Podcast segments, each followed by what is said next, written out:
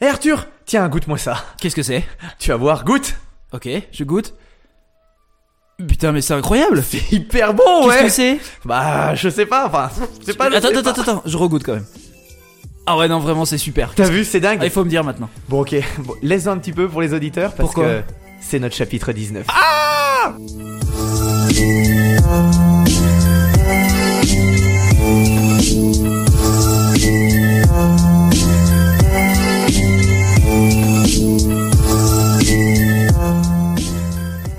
Bonjour Bonjour à tous. et bienvenue sur votre podcast préféré Incredibilis, meilleur sur euh, tous les podcasts, euh, meilleur podcast francophone, meilleur podcast euh, même aux États-Unis. Mais un podcast de l'univers. Ouais, alors je suis pas sûr du de l'univers, j'ai pas. je suis pas sûr les du reste chiffres. non plus, mais. Le, le reste euh, c'est c'est très subjectif, mais c'est c'est notre vote et c'est ce qui On compte. fait ce qu'on veut. On fait, on fait ce qu'on peut, on fait ce qu'on veut. Euh, première question, comment ça va, mon ami? Ça va. Ça Euh, va bien. C'est bien, J'ai été malade, mais maintenant je vais très très bien. c'est bien.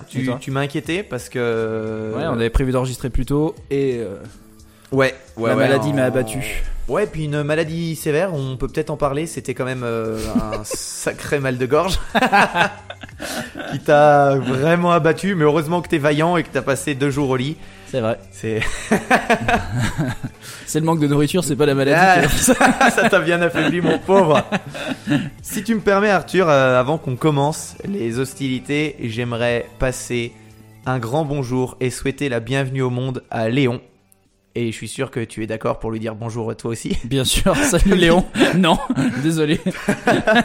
je ne connais pas ce Léon. Léon, tu es euh, le plus jeune auditeur. euh, on félicite les nouveaux parents. Bravo. On est très très content euh, que tu sois venu au monde et on espère très vite te voir et t'inviter dans l'épisode. Voilà. On peut passer à la suite. raconter une histoire. Bien sûr, la première histoire d'un enfant.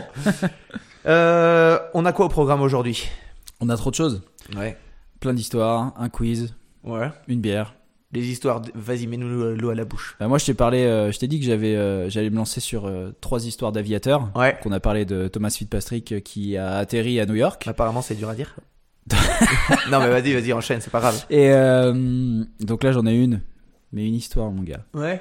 Il va falloir s'accrocher. Ok. Et Et puis un petit quiz pour rigoler. J'aime bien, Voilà. j'aime bien, c'est un bon programme. Mm. Puis, puis moi, je vais te parler d'une d'une femme courageuse, vraiment courageuse. Et puis après, je vais te parler. Euh, bah, on va terminer notre longue série sur les arnaqueurs qu'on a commencé il y a pff, Depuis le début. mais il y a vraiment longtemps. Et voilà, on termine ce soir avec mon arnaqueur préféré. Ah. Il est un petit peu connu dans le milieu de l'arnaque, mais il est obligé de se placer en tête. euh, voilà, et puis peut-être, on verra en fonction du C'est temps. Swagman? C'est Swagman. T'as vu là, Swagman Incroyable, hein, encore des histoires d'arnaque, euh, la folie. Hein.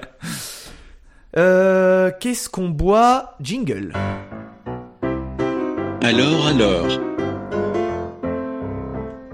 On boit quoi, patron? Alors mon cher Arthur, qu'est-ce que tu nous as trouvé? Alors, je nous ai trouvé une petite, euh, une petite canette. Ouais, Euh, une belle canette. Ouais, donc euh, je suis allé chez Bironomie et euh, je leur ai dit j'ai. T'as des- été chez Bironomie. bah, Mais- Qui c'est Bironomie Bironomie, c'est tu connais pas Bironomie Bah non Bironomie, c'est notre partenaire, Thomas.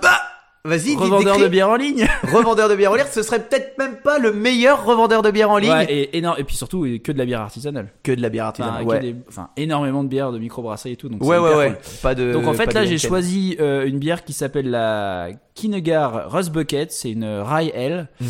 Euh, je l'ai choisi simplement parce que l'étiquette c'est un un castor. c'est quoi? Un Un castor castor qui vole. Ouais, un castor dans un avion, un avion, euh, un vieil avion. Et vu que mon histoire porte sur un aviateur, euh, c'est pour ça que je l'ai choisi, pour rien d'autre. Ça me semble, ça me semble logique. Mais Mais. donc je vais quand même vous lire euh, la petite euh, description de que m'a fait Valérian. Bah oui, Valérian qui est notre conseiller ouais. privilégié biéronomie. Exactement. Si vous appelez celui le magasin, qui, vous- euh, vous pourrez c'est celui avec qui on voit toujours nos recherches de bière pour, Voilà. pour l'épisode. Euh, donc déjà la Ral Ale, c'est une bière qui est brassée avec du seigle en plus du malt d'orge. D'accord. C'est sa spécificité, c'est ce qui fait que c'est une, une raille, c'est que c'est brassé avec du seigle. Donc en fait, ça lui apporte euh, un corps euh, soyeux et souple. Oui, monsieur. Tu verras en la goûtant. c'est beau. soyeux et souple. J'ai hâte.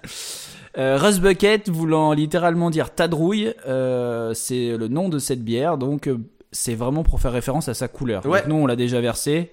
Voilà, elle est très orangée. Très orangé, On ouais. d'accord. Oh, elle est jolie, ouais. Belle Elle est- vraiment jolie belle couleur. petite mousse. Mm. Euh, et Kingar, donc en fait, c'est une brasserie irlandaise qui accorde beaucoup d'importance euh, au côté naturel de la bière. Et donc, ils sont adeptes des bières euh, dites de saison. Voilà, qu'est-ce que je peux te dire de plus Donc, c'est une ale classique avec ajout de seigle. Le seigle va apporter un côté épicé, permettre au houblon de s'exprimer d'une manière plus punchy. Ah, Ok, Voilà, ça m'a l'air bien. une bonne bière Ça m'a équilibrée. l'air une très bonne description, j'ai hâte Ouais. de goûter ça. Eh ben, Eh ben, eh, eh ben, goûtons. qu'est-ce qu'on ferait pas Allez, c'est parti. Goûtons Ok, j'aime pas trop. non, mais ça a rien à voir avec la dernière qu'on a goûtée. Elle est trop douce, celle-là, pour moi, tu sais. Toi, t'aimes que les bières fortes? J'aime vraiment les bières. euh, Moi j'aime bien celle-ci costaud. parce que les rails j'en avais déjà bu une, euh, je me rappelle plus qui avait fait ça mais c'est une bière locale et euh, j'avais trouvé ça très bon. Ouais, Et non, ça, mais. je trouve que ça se... en bière euh, justement de tous les jours Ouais. entre guillemets, euh, même s'il faut pas boire tous les jours on est d'accord, Bon, euh, euh, je- elle passe bien. Ouais, elle passe bien, mais entre un pichet d'eau et, un, et ce verre-là, je vois pas trop la différence. Non. non, mais elle est, elle, elle est bonne, mais si on aime, si on aime la bière douce. Oui alors après oui oui elle est elle est légère. Mm. Elle a quand même 5 points d'alcool hein. Pour une Ça y est, bière tu dis légère. 5 points. J'ai dit quoi? Bah, tu dis, avant, on disait 5 degrés 1, là, tu dis 5.1. Ça y est, tu, tu te canadianises? Ah je me canadianise. Mais, ouais, ouais, bah, écoute, c'est, Moi je l'aime bien. voilà, c'est bien, on- n'est pas toujours d'accord. euh, c'est bien d'avoir des petits désaccords, Arthur. Ouais, mais toi je J'espère sais que ça va pas remettre très en- fortes euh, noires. Oui, oui, Et moi c'est, pas du tout. c'est mon côté euh, baroudeur. Ouais, bah voilà. euh, Goûtez-la, euh, cher auditeur. Faites-vous votre propre avis. Pour la goûter, c'est simple. Vous allez sur le site de Biéronomie, vous commandez, vous la recevez sous 48 heures, et puis voilà, vous pourrez dire de, si vous êtes plus du côté d'Arthur ou du côté Thomas. Mm. Voilà. Comment ça se passe, euh, notre petit enregistrement? Est-ce que tu veux que je commence? Est-ce que tu veux que je commence? Bah non je commence. Ah bah, vas-y alors, commence. C'est moi, c'est moi qui commence. C'est moi que je commence. Alors vas-y, je te laisse C'est commencer. parti. Mm. Ouais, elle est bof. Moi j'aime bien ce genre de bière. hein. Allez. Tu sais, il y a plein de moments pendant la guerre qui ont prouvé que l'humanité était extraordinaire, alors que l'éthique et la morale sont plutôt rares à trouver pendant la guerre. Mhm. Euh, D'ailleurs, nous, dans ce podcast, on aime euh, aller que dans le positif, parce qu'on trouve qu'il y a tellement de mauvaises nouvelles partout qu'on en oublierait presque qu'il y a surtout plein de bonnes choses et plein de choses géniales qui se passent tout autour de nous. Et je suis content que tu dises ça. C'est vrai. Il y a une personne, il y a pas longtemps, qui m'a dit Mais votre podcast, c'est quoi le but? Et je lui ai dit Je pense, c'est de montrer que dans le monde, il y a des trucs positifs. Et il y a des gens qui font des choses incroyables alors qu'ils n'ont pas forcément de bagages ou de compétences Et de puis pas forcément pour être euh, connu, Ouais, en plus. Et il y a euh, tellement d'histoires. euh, la bonté humaine.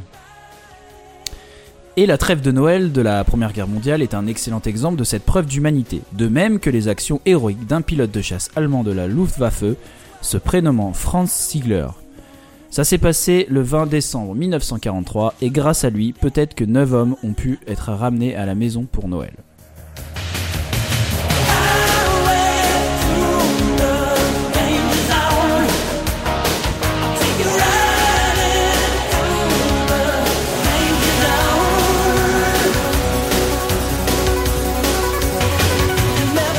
Charlie Brown de l'USAF, euh, l'United States Army Air Force, est un lieutenant de 21 ans qui effectue sa première mission en tant que commandant d'un aéronef. Il pilote un Boeing B-17 Flying Fortress surnommé Ye Old Pub, dans une mission pour pilonner plusieurs usines autour de Brême en Allemagne. Son noble cause. Mm, Oui. Son puissant bombardier quadrimoteur comprend un équipage de 9 hommes. Un copilote, un navigateur, un bombardier, un mitrailleur de la tourelle supérieure et un ingénieur de vol, un opérateur radio, un mitrailleur de queue, un mitrailleur latéral gauche, un mitrailleur latéral droit et un mitrailleur ventral. Les usines euh, visées, protégées par de nombreux canons antiaériens ainsi qu'une flotte de chasseurs allemands, des euh, Messerschmitt et des Focke-Wulf. Ok, c'est un vrai nom. Focke-Wulf avec un O. Euh, voilà. Le bombardier de Brown occupe la gauche de la formation qui est particulièrement dangereuse. Cette position est parfois appelée la Purple Earth Corner. Brême euh, est défendue par d'importantes troupes de combattants et de canons antiaériens bien armés. Deux B-17 de la formation sont rapidement frappés par une lourde attaque de DCA, donc ces fameux canons anti-aériens. Anti-aérien, ouais. Et malheureusement, beaucoup les suivent dans cet enfer. Le bombardier Brown est touché au moins une fois dans l'aile gauche. L'équipage est forcé d'éteindre un moteur et de sortir de la formation. Le souci, c'est qu'un bombardier seul comme ça, c'est extrêmement vulnérable. Ouais. Aucun chasseur autour de lui pour l'aider, et forcément, il ne faut vraiment pas longtemps aux avions euh, allemands pour lui foncer dessus. Huit chasseurs, précisément, huit chasseurs allemands arrivent à son niveau. Alors il faut savoir que le B-17 était parfois appelé le porc-épic volant, à force de se faire trouer par les avions et les canons antiaériens. Ah, et a toujours volé. Ouais, bah c'est ça, c'est que c'est la cible, c'est des cibles pour les chasseurs, donc ils sont toujours perforés de balles euh, de chasseurs. Oh là là. Et donc le Yale Pub ne dérogeait pas à la règle. Bon, il faut pas les voir directement comme morts, hein, malgré euh, cette attaque et cette perte de moteur, hein, mais c'est vrai que ça semble très mal parti. Donc comme je t'ai expliqué plus haut, les bombardiers ont des artilleurs qui mitraillent les chasseurs pour se défendre. Et un des artilleurs réussit à en éliminer un, puis un deuxième, puis un troisième. Il donne littéralement sa vie pour sauver ses coéquipiers, parce que, en fait, quand t'es là-dedans, t'es vraiment à découvert. Tu sais, c'est- c'était peut-être de petites bulles en verre Ouais. qui dépassent de l'avion. Donc lui, il est tout seul et les, en fait, euh, ce que les chasseurs allemands vont commencer à viser d'abord, C'est lui. c'est cette petite tourelle Ouais. pour. euh, Ah, c'est le mec qui est dangereux pour eux. oui, parce qu'après, une fois que ça c'est c'est out, euh, c'est fini quoi. Il y a, il y a plus de danger pour les chasseurs, ils sont derrière et puis c'est du tir au pigeon quoi. Finalement, les combattants allemands restants réussissent néanmoins à se battre contre ce héros kamikaze et l'éliminent. Une fois l'artilleur en moins, il déchire de balles le pauvre et sans défense Yale Pub. Le tireur de queue, le sergent Hugh Eki Ekenrod, est lui tué sur le coup par une énorme salve de mitrailleuse de Messerschmitt. La queue de l'avion est littéralement déchiquetée. Tous les autres membres de l'équipage sont blessés, dont certains très grièvement. Ah, puis t'es, haut dans le ciel à ce moment-là. Ouais, ouais. Oh, Bah, la ouais, panique. Ouais, la panique. hein. Là, il n'y a pas grand chose à faire. hein. Le, les, alors, c'est, et c'est pas fini, évidemment. Ce serait trop simple. Bah oui. Les Ça systèmes, serait élé- trop court, surtout. Oh, ce serait trop court. enfin, les systèmes électriques, hydrauliques et d'oxygène sont endommagés. Brown est blessé à l'épaule. Alors, il y a bien une trousse de secours dans l'avion avec des stringues de morphine pour la douleur, mais malheureusement, à cette hauteur, tout est gelé.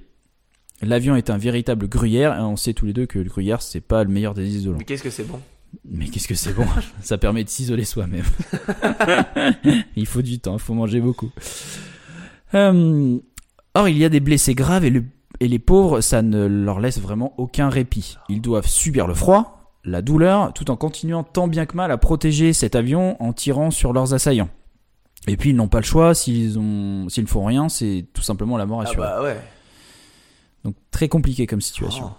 La privation d'oxygène et les blessures ont raison de Brown, qui tombe dans les pommes. Le bombardier commence alors une descente infernale vers le sol. Il tombe en spirale vers la terre.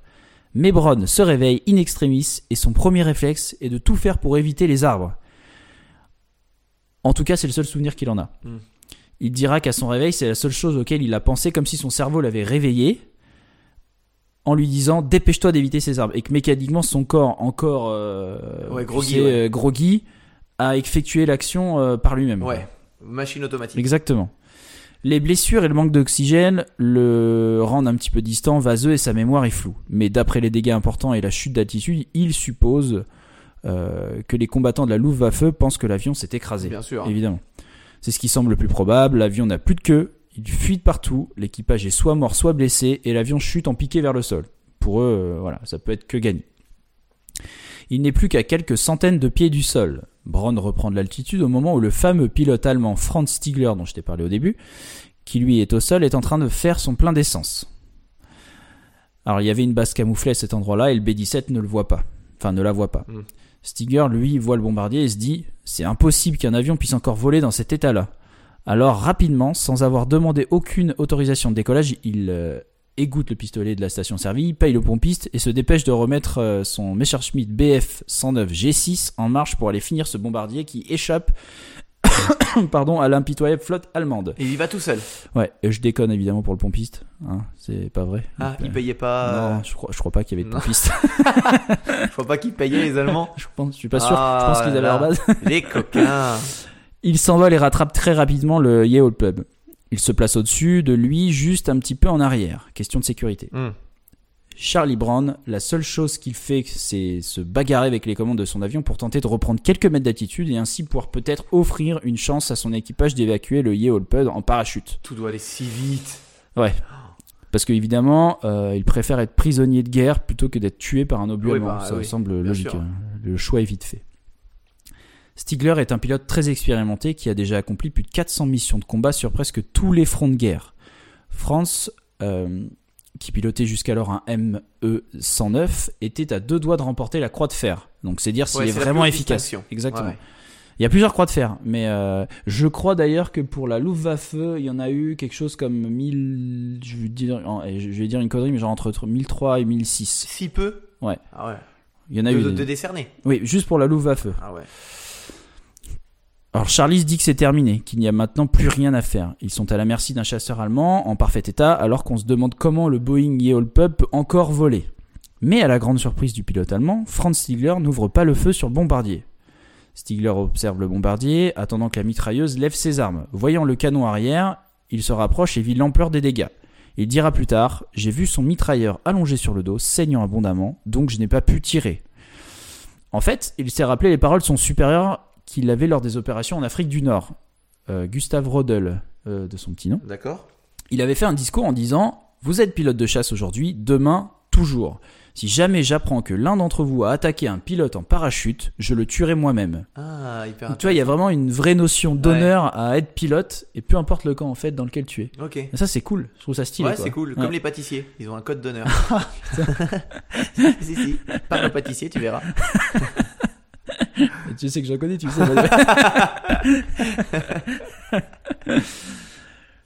Il y a des perforations de balles partout sur la carlingue de l'avion. Stigler sait que la plupart des hommes devraient être, devaient être grièvement blessés pardon, vu l'état pitoyable du bombardier.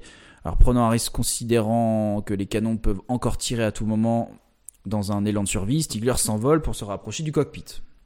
Alors là, tu parles du- d'un soldat allemand qui est dans son avion. Ah, le soldat allemand, il a vu, il était, il était au sol. Il, Ouais. il, il- il était en train de refaire le plein de son, son chasseur. Il voit ce bombardier dans un état pitoyable passer, passer juste au-dessus de lui. Ouais. Il se dit, bah, je vais décoller pour l'abattre. Et arrivé là, il l'abat pas parce que pour l'instant, il voit que c'est dans un. Mais l'avion, il, vole toujours. il vole toujours. C'est incroyable. Et il y a des, on arrive à trouver quelques photos. Je, je, je- je partagerai les Mhm. photos, mais tu te demandes comment c'est possible. Et il a déjà un moteur en moins. Tu vois Et la queue qui est arrachée. une un bout de la queue qui est arraché et, et pas que ça, tu vois. Euh, où est-ce que j'en étais? Arrivé à sa hauteur, Stigler et Braun se regardent. Braun le fixe puis ferme les yeux et attend la fin, espérant que son cauchemar se termine. En fait, il, Ah oui. il ferme les yeux, il dit ça y est, il est là. Ouais. euh, je vais Puis lui, euh, l'avion, il est nickel. Donc, euh, Ah oui, non mais c'est ça. Lui, il a aucun risque. À la limite, les tourelles, en étant trop près, à un coup de tourelle. ouais, mais le euh, gars voilà. des tourelles est mort. Oui, le gars des tourelles est mort, mais il y a encore d'autres gars dans les tourelles supérieures. Mais, euh, mais voilà. Donc en fait, Stigler, il espère persuader Brand d'atterrir et, ou à défaut, de continuer de voler jusqu'en zone libre. Il pointe dans une direction au nord et articule Schweden, Schweden, Ce qui veut dire. euh, Suède, D'accord. Suède, Suède. Tu l'as bien dit en plus. Ah, T'as vu? Depuis cette partie du territoire allemand, la Suède est la plus proche de, est plus proche de l'Angleterre que l'Angleterre, pardon. D'accord. Tu vois? Donc c'est plus simple d'aller. Et en plus de ça, c'est que c'est un pays neutre, la Suède, Mm. à l'époque. Il pense que ce qu'il reste de l'avion aura plus de chances d'arriver jusque là-bas. Oui. Évidemment, parce que il comment c'est possible qu'il vole? L'Angleterre, c'est vachement plus loin. Mm. Filons vers la Suède. Oui, parce que du coup, je t'ai pas dit aussi, c'est ce qu'on on, quand on en parlait là, c'est que l'avion, en fait, le nez de l'avion n'existe plus. Il est, il a littéralement explosé. Tu sais, c'est les, c'est ces bombardiers qui ont le nez en plexi ou en verre, et dedans, en fait, t'as le mitrailleur Ouais. qui est couché. Ouais, qui est euh, allongé avec- sur une toile, ouais. exactement. Et ben, il- ça n'existe plus. Ça, c'est explosé. Oh là là. Il y a l'arrière, il n'y a plus d'arrière, il n'y a plus d'avant. L'aérodynamique est déplorable. non, c'est une catastrophe. Comment ça vole? Mais pour le coup, euh, bel engin parce que ça, ça vole euh, toujours. C'est un peu comme Harley Davidson. Le moteur est mort, mais ça roule toujours. Toujours. Brod, le problème, c'est qu'avec son corps blessé son cerveau dépourvu d'oxygène, eh ben, il se concentre sur l'unique chose qui lui semble logique, c'est-à-dire rentrer chez lui. Et donc rentrer en Angleterre. Il n'arrivait pas du tout à comprendre que Stigler lui voulait du bien et qu'il l'aidait en lui disant d'aller jusqu'en Suède. Donc en fait, lui, il va continuer vers l'Angleterre. Ok. Parce Ouais, que ouais, il se mais dit, en voilà, même il, temps- a, il a que ça en tête. Lui, c'est rentrer chez lui. L'Angleterre, c'est chez lui. Il cherche pas à aller euh, ailleurs, quoi. Oui, puis Voilà. comment tu te dis Ah ouais, l'Allemand, il veut. il- en plus, il mais veut c'est ça, c'est ça, c'est ça. Euh, Stigler n'a aucun moyen de donner des ordres euh, verbaux à Brown, justement, mais seulement, seulement des gestes. Donc t'imagines bien qu'entre les bruits des deux avions, plus le vent, plus l'état de conscience altéré de Brown, Ouais. c'est juste impossible de discuter. En plus de ça, comme je t'ai dit, euh, la radio ne fonctionne plus parce que le système électrique ne fonctionne plus. Donc Génial. voilà, enfin, c'est une catastrophe. Non, tout va bien. Tu vois un ennemi qui te fait des signes. Moi, j'aurais, je pense qu'il y a une chose, c'est qu'il il essaie de m'escorter vers l'Allemagne en fait, Ouais. pour poser un Pour avion. être, voilà, euh, c'est tout. voilà. Enfin, J'imagine quoi, en tout cas que c'est Ouais, comme ça toi, que ça devrait se passer. Quoi. Oui. Voyant le bombardier se diriger vers l'Angleterre, Stigler aurait pu à tout moment l'abattre. Au lieu de cela, il escorte le bombardier au-dessus des eaux libres. Stigler n'a aucun moyen de savoir si des chasseurs d'escorte ennemis sont en route. Tant pis, le pilote allemand continue de voler en formation avec l'avion de Charlie Brown, sur le côté gauche, pour empêcher la défense antiaérienne allemande de tirer sur le bombardier Mais et continue son escorte jusqu'à la côte pour leur permettre d'échapper aux murailles de DCA mises en place par les Allemands sur toute la façade nord-ouest de l'Europe. Donc c'est le fameux mur de l'Atlantique. Mais c'est fou. Lui, il prend un risque de mourir parce que il sait pas si euh, le gars dans le dans le dans- enfin si- s'il y a des chasseurs du coup euh, anglais Ouais. ou en tout cas alliés qui arrivent pour aider ce bombardier et donc dans ce cas-là il serait dans Il serait mal. mort parce que là tu as une troupe qui Ah arrive bah, des chasseurs un anglais, ils chasseur arrivent, ils voient la- ils voient l'avion allemand, ils Voilà. le désinguent. Et lui, il prend quand même le risque de le suivre et en plus de ça, de se mettre du bon côté pour éviter qu'il se fasse tirer dessus et peut-être même euh, finalement, euh, je sais pas, tu vois, les canons antiaériens, ils voient un chasseur euh, allemand plus un bombardier qui, se, où il se- enfin, qui ne fait rien. Mm. Ils se disent peut-être c'est un trade, peut-être que voilà. Enfin, il y a plein de plein de risques de se faire euh, de se faire Oh, bombarder. euh, lui, il veut Et perdre lui, son poste. et, hein. lui- et ouais, ex- exactement. Et lui, il l'a pris. Charlie Brown, qui n'est cependant pas certain des intentions de Franz Stigler encore, euh, ordonne à la tourelle dorsale de rester pointée vers le chasseur pour le mettre en garde et Bah, euh, mais ordonne quand même à ses zones de ne pas tirer quoi. Voilà, si c'est- triste. Ça serait, ça serait pas une histoire à raconter, je pense du coup. Et c'est à ce moment-là que Stigler fait la seule chose qui lui vient, la seule chose qui lui vient à l'esprit. Il salue le pilote du bombardier, balance son appareil dans un virage serré et prend la direction de sa base. Non sans le dire, on le saura bien plus tard. Bonne chance, vous êtes dans les mains de Dieu. Comment ça il, il a salué et ça voulait dire ça Genre, Non, il a salué, mais lui, il a dit ça en fait dans son cockpit. Ah, Mais ouais. on, le saura que bien, bien, bien plus tard, c'est qu'il a, il a, c'est ce qu'il a dit quoi. C'était quoi son salut il a, il a fait un dab? Euh, certainement. Un mec à la mode. En C'est- 2016. c'est- Certainement. Contre toute attente, Charlie Brown et ses hommes réussissent à poser leur appareil en Angleterre. Franz Stigler ne parlera jamais de cette histoire durant la guerre, sinon il serait passé en cour martiale et exécuté si ses supérieurs avaient appris ce qu'il avait fait. C'est sûr. Car on ne montre pas de pitié ou d'empathie pour l'ennemi.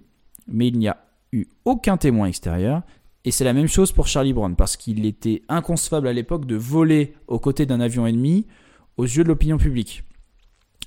Donc c'est ainsi que le pilote américain, euh, le pilote anglais, pardon, reçut l'ordre de ne jamais divulguer ce qu'il s'était passé pour ne pas en fait générer un sentiment de compassion vers les pilotes allemands. Bien sûr. Tu Ah vois ouais, c'est pour la, la stratégie de com, c'est dramatique pour Ah eux. ouais, non, mais c'est Faut que ce soit des méchants. c'est c'est euh, une catastrophe, Mm. c'est une catastrophe.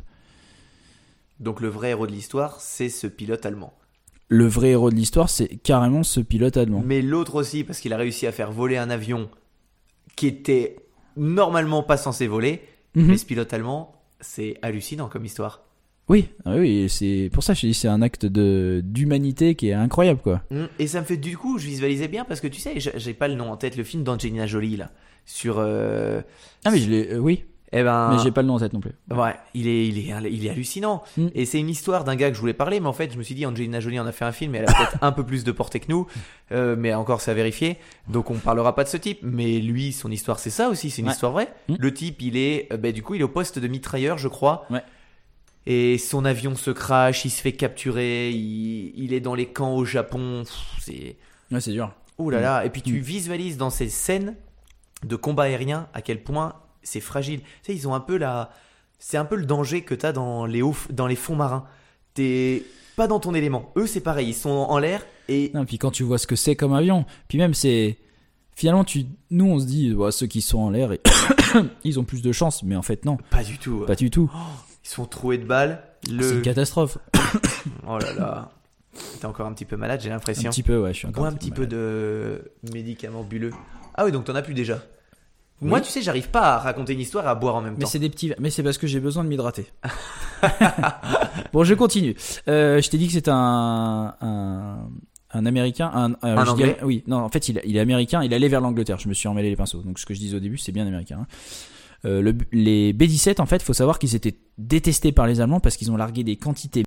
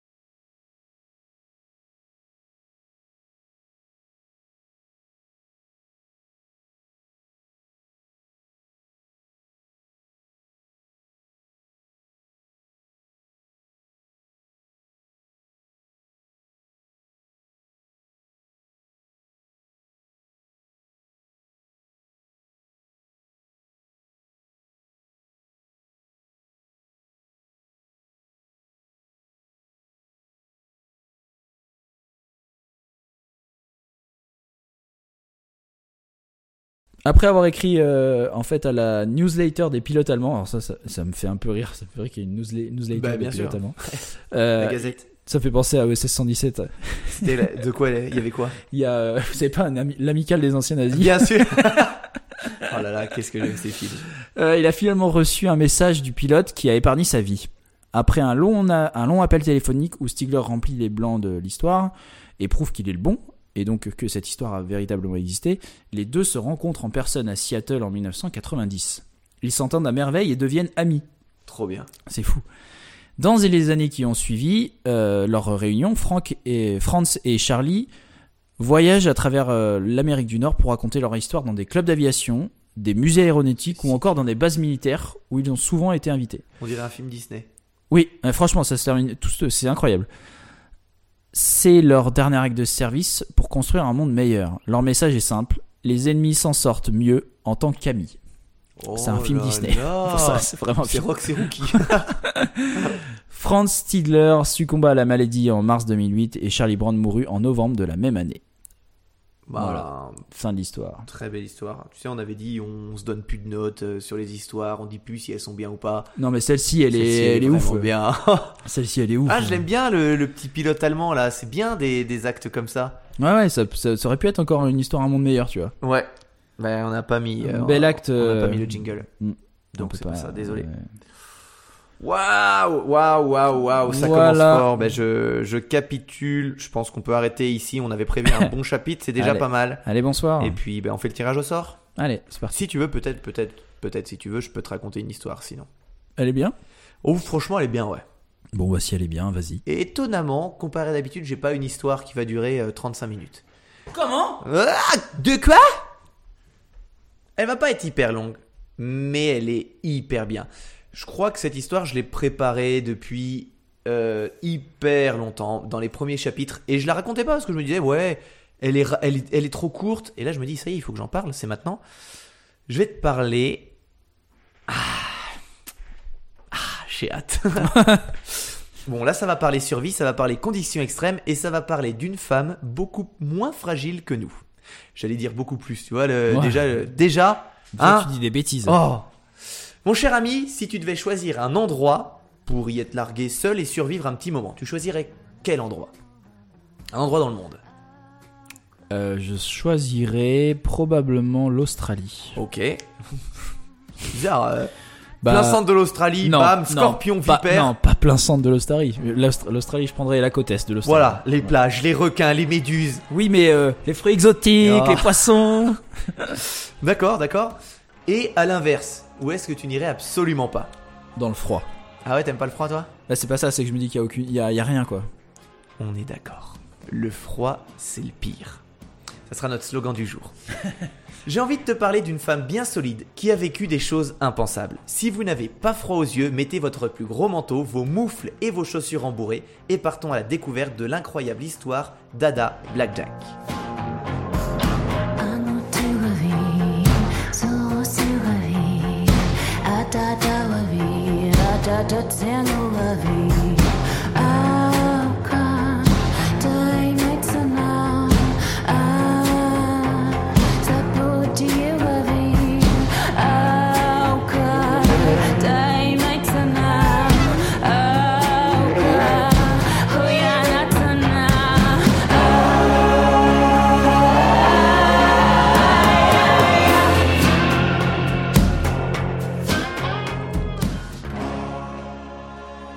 commencement, ils sont 5.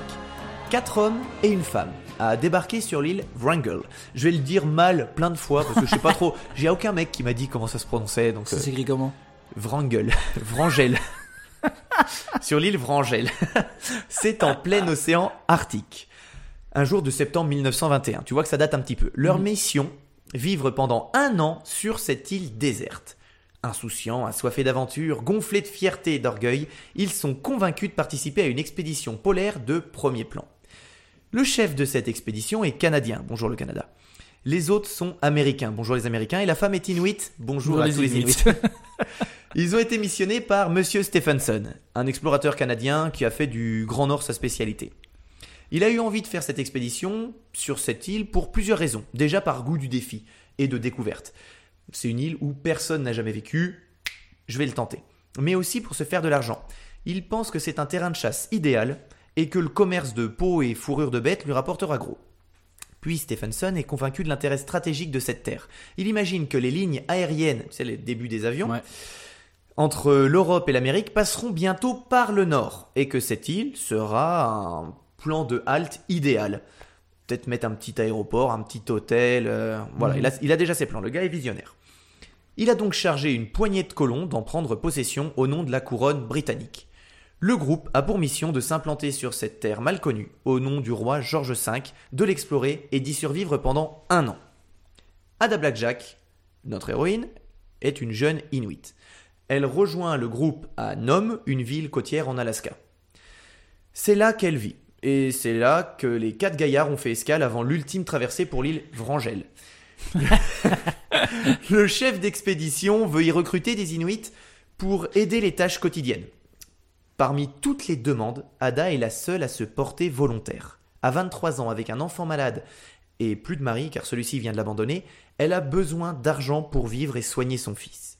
Le marché est conclu. Elle sera aux tâches ménagères, à la couture, et sera chargée de confectionner, avec les peaux de bête, des manteaux, des gants et des chaussures. Dans tout le village, il y a une seule personne qui se porte volontaire pour cette expédition, toutes les autres pensent que c'est du suicide. Alors que c'est des Inuits. C'est des En Inuits. plus. C'est des Inuits, mais tu vas voir, c'est des Inuits, j'en parlerai après, qui vivent dans une ville. C'est plus vraiment le, Ah, les Inuits reculés. Les voilà donc, par une belle journée de septembre 1921, arrivés sur la terre de Wrangell, lestés de plusieurs tonnes de matériel, de provisions et de sept chiens. Le bateau, les ayant déposés, s'éloigne lentement, les laissant seuls sur cette île jusque-là inhabitée. Ils se mettent immédiatement au boulot. Un camp de base est monté sommairement pour les premières nuits, puis la troupe en fait un deuxième, plus grand et mieux aménagé quelques kilomètres plus loin. Trois tentes et une cabane sont érigées. Très vite, ils partent explorer leur nouveau territoire. L'île, longue de 130 km environ, est dominée par des petites montagnes, tapissées de rochers et de toundra, battues par les vents, peuplées par les animaux sauvages, ours, phoques et morses. Ça fait une belle île quand même, 130 km de long. Hein. Ouais, bah oui. Ouais, moi au début de l'histoire, je me dis, ok, une petite île. Non, 130 km de long, ça fait une sacrée Elle île. fait 30 km l'île d'où je viens. Eh, et quelle belle île, Et quelle belle île, alors imagine 130. l'île de Ré. non Mais, euh, comme la fin d'une boîte de beignets, l'hiver polaire arrive beaucoup trop vite. Et il surprend les nouveaux habitants par sa violence. Je, je pensais que t'allais tilter sur la boîte de beignets. Ah, la fin d'une boîte de beignets. Mais non, même pas. Mais tu sais que je fais attention maintenant. Ouais, je, je ne peux plus. Je n'ai plus le droit. C'est magnifique. Dès octobre, le blizzard et la neige s'abattent sur le campement. La glace recouvre le rivage. Les tempêtes nombreuses confinent le groupe dans la petite cabane. Pendant deux mois, ils sont plongés dans l'obscurité. Pas un rayon de soleil pendant 60 jours. Les Ils, ils peuvent pas sortir rien du tout? Blizzard, froid extrême, plus de soleil. Ils sortent Oh. de... Ouais, Oh, ils c'est restent cata, confinés. c'est l'enfer. une petite cabane qu'ils ont construite eux-mêmes. C'est... C'est Ah, pas la doit- folie ah, folie. hein. avoir chaud. Ah oui, c'est pas une maison euh, cuisine Xina avec euh, tout ce que tu veux. Hein. Range bois partout. Voilà, faut vous donner plein de pubs maintenant. Les cinq compères sortent de l'hiver bien affaiblis. Le climat, le manque de nourriture fraîche et la chasse plus que mauvaise durant toute la saison ont entamé leur morale et leur santé. Mais grâce à un mental d'acier, ils tiennent le coup et survivent à ce rude hiver. J'ai l'impression de nous voir quand on sort faire les courses et qu'il neige. Sauf que nous, on perd toute adversité très très vite dès qu'on voit un petit flocon sur la route et qu'on retourne devant Netflix. L'été ramène un petit peu de joie et d'optimisme à la troupe. La chance leur sourit enfin à la chasse. Les gars se débrouillent bien, les chiens les aident, ils peuvent manger, c'est cool Leur mission d'une année touche à sa fin et le bateau doit bientôt venir les récupérer. Mais les jours passent et aucune nouvelle du navire. Évidemment. Il n'y aurait pas eu d'histoire. En septembre 1922, lorsque la glace fige à nouveau l'océan, ils doivent admettre la réalité, ils resteront prisonniers de l'île au moins un an de plus. Énorme coup au moral. Oh oui, là parce que c'est une banquise être- qui se crée autour de l'île. Ah mais ça doit être en plus... Enfin, tu dois être tellement heureux de dire d'une, c'est fini. Enfin, je vais revoir On a fils. réussi. Je vais rentrer chez moi retrouver mon confort. Oh. Mmh. Ah non, c'est reparti Ah an. non, Ah zut. je suis avec cinq mecs qui puent. Ah, là, ça, ça commence à être dur. hein. Les provisions baissent dangereusement, les repas se réduisent, souvent à des biscuits trempés dans de la graisse de phoque. Ah miam. Hmm. Il faut prendre une décision. En janvier 1923, le groupe se sépare et trois des jeunes aventuriers se lancent dans une périlleuse opération de sauvetage. Avec les chiens et le traîneau, ils quittent la base. Ils comptent rejoindre la Sibérie par la banquise nouvellement formée à environ 150 km de là. L'expédition est suicidaire. Ils risquent à tout moment d'être broyés par les tempêtes et les blocs de glace instables et fragiles en ce début d'hiver. Notre cher Ada se retrouve donc seul au campement avec Lorne Knight. C'est un homme qui approche de la trentaine et qui a été choisi pour son expérience du Grand Nord et sa robustesse, 1m80, 100 kg, un bon petit tonneau. Mais il n'a plus de force car le scorbut le ronge. Bah oui. C'est pour ça qu'il part pas avec les copains. Il ne bouge qu'au prix d'atroces souffrances et ne parle presque plus. Ada ne peut compter que sur elle-même et rien ne l'a préparée à cette vie sauvage et solitaire dans sa vie. Car la jeune femme, d'origine inuite, a en effet vécu principalement en ville. À 8 ou 9 ans, à la mort de son père, elle quitte le village familial pour la grande ville de Nome en Alaska. Là, elle reçoit une éducation qui l'éloigne de ses racines. Elle apprend l'anglais, la lecture, l'écriture et la couture. Depuis la petite cabane isolée et balayée par les vents glacés, Ada entend au loin des gémissements et des grognements annonçant le retour des morts sur la plage.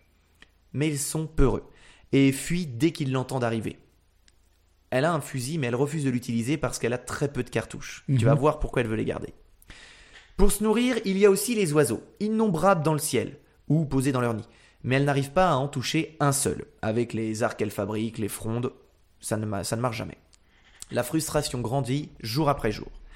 Alors qu'un seul morse lui assurerait de la viande pour plusieurs jours avec Knight. Mais elle ne peut se risquer à approcher de ces animaux trop imprévisibles, massifs et féroces, sans compter qu'ils sont sur de la glace qui est encore instable. Avec leur poids, si elle tombe dans l'eau, elle est morte. Le repas est toujours constitué de petits rongeurs qu'elle arrive à chasser et d'œufs quand elle prend le courage d'escalader pour aller chercher dans les nids. Puis à un moment, dans un élan de pétage de câble, elle se dit que soit elle meurt sur cette île, soit elle tente de partir par ses propres moyens. Dans l'ancien camp, à une dizaine de kilomètres, il y a une grande barque en bois qu'elle pourrait utiliser. Ils étaient arrivés avec cette barque Ouais. euh, en sortant du bateau. Il est temps de se bouger. Elle se motive à braver le froid. Je te rappelle qu'on est en plein hiver, tempête, blizzard, brouillard, euh, un bon 1 degré. Elle se motive euh, à prendre l'océan sans connaissance particulière de navigation et prépare un petit pactage. Ah, ouais, comme... Ok. non mais... Ah mais il faut y aller. Elle se dit là maintenant Toute je vais, seule. je vais mourir. Toute je vais seule. mourir sur cette putain d'île. Il faut que je me lance. Je vais récupérer cette barque et je vais me barrer. Mais je sais pas comment faire. Ok. Première étape, réussir à aller jusqu'au camp et y récupérer le bateau qui a été amené par la troupe au début du périple. Une fois bien équipée, elle se lance. La randonnée lui prend du temps, mais elle y arrive malgré le vent et le grand froid. D'ailleurs, quand je disais 1 degré, c'est plus près du moins 30. hein. Cette jeune femme de 24 ans est en passe de réaliser un exploit. Le bateau est toujours là, soulagement. Puis, en l'attrapant, elle se rend compte que celui-ci est beaucoup trop lourd pour être déplacé par une seule personne. Et après des heures à essayer de le bouger, elle doit abandonner et retourner au camp. Tristesse infinie. Non, sérieux? Ah ouais. Ah merde. Elle restera de longues journées à pleurer dans la cabane et à s'occuper de l'homme malade. L'idée de revoir son fils rester au pays, et malade lui aussi, à son départ, la titille de plus en plus. Elle se souvient, alors, de son père qui fabriquait des canoës en peau de bête quand elle était petite. Elle se lance donc dans cette opération, avec seulement les mémoires, la mémoire de son papa en train de faire ça quand elle était gamine. Avec une armature en bois, des peaux de bête et de la glaise qu'elle récupère en allant chercher la terre profondément Oh euh, Ouais, c'est un vrai boulot. devait être gelé en plus. Quel enfer. La construction est fastidieuse et longue, et très souvent interrom- interrompue par Knight qui s'affaiblit. Il saigne à présent continuellement du nez, pouvant à peine manipuler le récipient faisant office de pot de chambre. Alors, je suis pas scorbutologue et encore moins médecin, mais je pense qu'au moment où tu te fais dessus et que tu saignes du nez, c'est bon signe. La Oui. rémission devrait Ça, être bonne dans deux, dans deux jours. Allez Sauf que j'ai tort. Et l'homme ne peut bientôt plus se tenir, se retenir et se soulage dans son sac de couchage dans lequel il passe ses journées. Ado- Oh Ada. Ouais, c'est un espace confiné. Ada doit, quand l'odeur est trop forte, sortir Knight du sac de couchage et aller laver son sac dans l'eau gelée, pleurant de douleur après quelques minutes à cause du froid sur ses doigts, mettant des heures à les réchauffer. Le plus compliqué pour Ada, c'est de gérer l'espoir de le voir retrouver la forme. Parfois, Knight reprend de la vigueur. Il retrouve alors une voix plus forte et claire, arrive à se redresser, à se tenir debout, mais ça ne dure jamais longtemps. Il souffre à présent tellement de l'estomac qu'il refuse de s'alimenter. Si c'était toi, ça m'inquiéterait terriblement. Ada le tient donc en vie comme elle le peut. Tout en veillant l'homme, elle confectionne des bottes en peau de phoque, un manteau de laine, une parka et avance sur son bateau de fortune. Après des heures de travail dans le froid, celle-ci, celui-ci est enfin prêt. Magnifique, enfin magnifique pour ce qu'elle a pu en faire. hein. C'est déjà incroyable qu'elle ait réussi bah à ouais, faire c'est ça. fou. Il lui aura fallu des semaines pour le fabriquer, mais sa persévérance et son courage auront permis cet exploit. Elle reprépare son petit pactage. Il est temps, bon, on est ok qu'elle est d'accord avec l'idée de l'abandonner, euh, Knight. Il est presque sûr de mourir. Oui, hein, mais, je me suis dit d'ailleurs pourquoi elle continue à le. Enfin, c'est horrible. Bah ça. ouais, mais. pff, C'est est- c'est une perte de temps. Et en mais- même temps, c'est le seul être vivant avec qui Ouais. elle a. Bah, c'est ça. Ouais, Sinon, si, ça a quoi si lui meurt, fou elle est toute seule. Oh, ça doit être le Oui. pire, ça. Il est temps de prendre la mer. Mais survivra-t-elle? Son canot est beaucoup plus petit que la barque et vraiment moins stable. Les peaux de bête tiendront-elles dans les eaux glaciales? Il faut se lancer. Ce n'est plus le moment de penser, mais d'agir.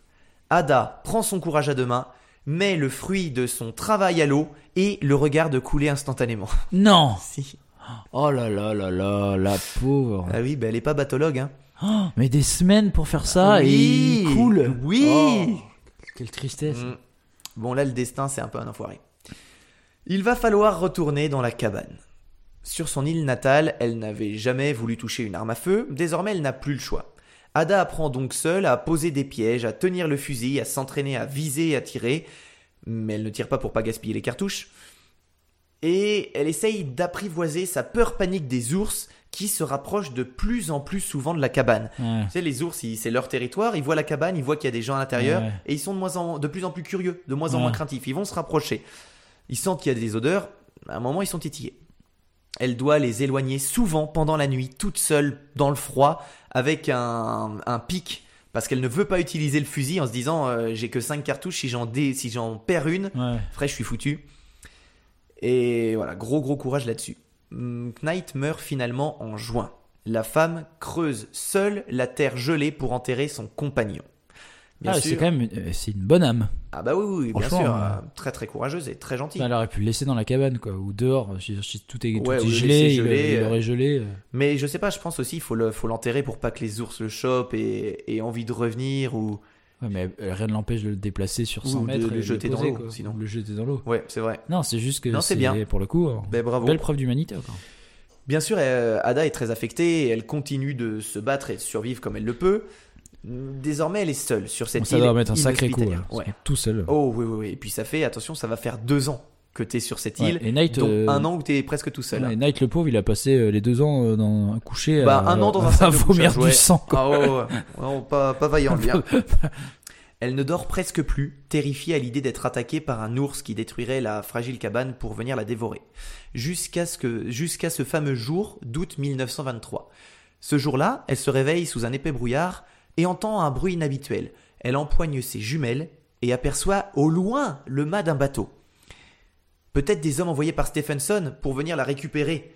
Elle se pense tirée d'affaire. Son bonheur est immense. Elle pleure, hurle à plein poumon. Mais malheureusement, le, bateau poursuit sa route et... Non, je rigole. Oh là là. Elle est secourue. Quand même. Une fois à bord, elle demande immédiatement ce qui est arrivé à ses trois compagnons, mais l'équipage ne sait rien. Personne n'en a entendu parler. Elle comprend qu'ils sont... Ça, c'est vraiment l'équipage qui était censé venir les récupérer Oui. Il était là pour ça, c'est pas un. Mais qui ont un an de retard. par- Ok. Voilà. Ok, d'accord. Le corps de ses trois copains partis avec euh, les chiens ne seront jamais retrouvés. À son retour sur la terre ferme, la nouvelle se répand comme une traînée de poudre. Dans la presse, Ada est célébrée comme l'héroïne de l'Arctique. Elle est traquée par les journalistes, mais elle déteste les interviews, donc elle les fuit comme la peste.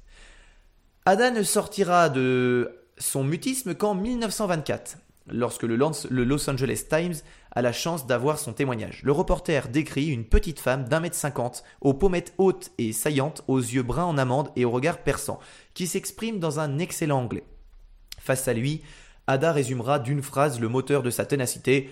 Je crois que je m'en serais sorti si je, je ne m'en serais pas sorti si je n'avais pas pensé à mon petit garçon resté à la maison. Je devais vivre uniquement pour lui. Tandis que Stephenson et ses compères utilisent cette stratégie de la femme inuite ayant survécu pour faire de l'argent et s'enrichir, argent qu'elle ne recevra absolument pas, Évidemment. Ada reste à l'écart et retourne rapidement à sa vie. Une vie de mère célibataire faite de petits boulots, de privations en tout genre, de maladies et de cauchemars entêtants. Elle meurt à 87 ans quand même, entourée de ses deux garçons, elle aura eu un garçon plus tard. Modeste réconfort pour cette héroïne qui a écrit bien malgré elle une page de l'histoire de la conquête de l'Arctique. Et voilà pour la petite histoire d'Ada. Ah, mais c'est- elle est hyper triste ton histoire. Ouais, elle, Parce qu'en fait, elle a eu zéro argent. elle a pas eu Elle d'argent. en a chié pendant deux ans. Ah puis ouais, mais elle a réussi à survivre. Les... Je suis certain que je tiens deux semaines dans ces conditions. Ouais. Tu ne manges pas, tu tu passes ton temps après la première année. Tu sais quand tu te dis le bateau n'est pas venu, tu dis Ah. ok je- on va mourir ici. Ah oui, je pense. Je Et pense puis- que ça te. je- je- on se rend pas compte, à mon avis, on prend vraiment un coup, mais énorme. Et puis quand le groupe se sépare, ouais j'ai une super idée, on va faire deux groupes. Nous on va aller chercher euh, les autres. comme dans les films d'horreur, quoi. Oh là non, là. mauvaise idée, les gars. Ouais, on va se séparer. Ah mais là les, les autres ils sont sont partis sur la banquise seuls Ouais, ouais. avec une direction. Moi je vais aller dans cette direction. Mais finalement, euh, elle a bien fait de pas prendre le bateau, parce que ça se trouve, euh, elle en serait pas ressortie, quoi. Bah, c'est presque impossible. À travers les, blocs de glace. Non, puis elle a aucune connaissance en navigation. Elle se serait, euh, elle se serait peut-être plantée, peut-être pas, mais voilà. Bravo à elle. Ouais. Euh, on, en, on en est où là? Euh, là, euh, je vais te proposer un petit quiz Alors je vais boire une gorgée. en rapport avec la Seconde Guerre mondiale. Ok, bah alors c'est parti. Oui, monsieur. On y va. Alors, pour mon quiz, j'ai choisi de te parler des inventions de la Seconde Guerre mondiale et plus précisément des inventions d'armes en tout genre, mais les plus bizarres. Donc, La catapulte. Oui. Voilà. Non, on va parler. De, là-dessus. voilà. En fait, c'est à toi de me dire si, euh, du coup, toutes ces euh, inventions sont vraies ou fausses. Mhm. Voilà, parce qu'il y a vraiment eu des inventions hallucinantes, qui ont plus ou moins abouti.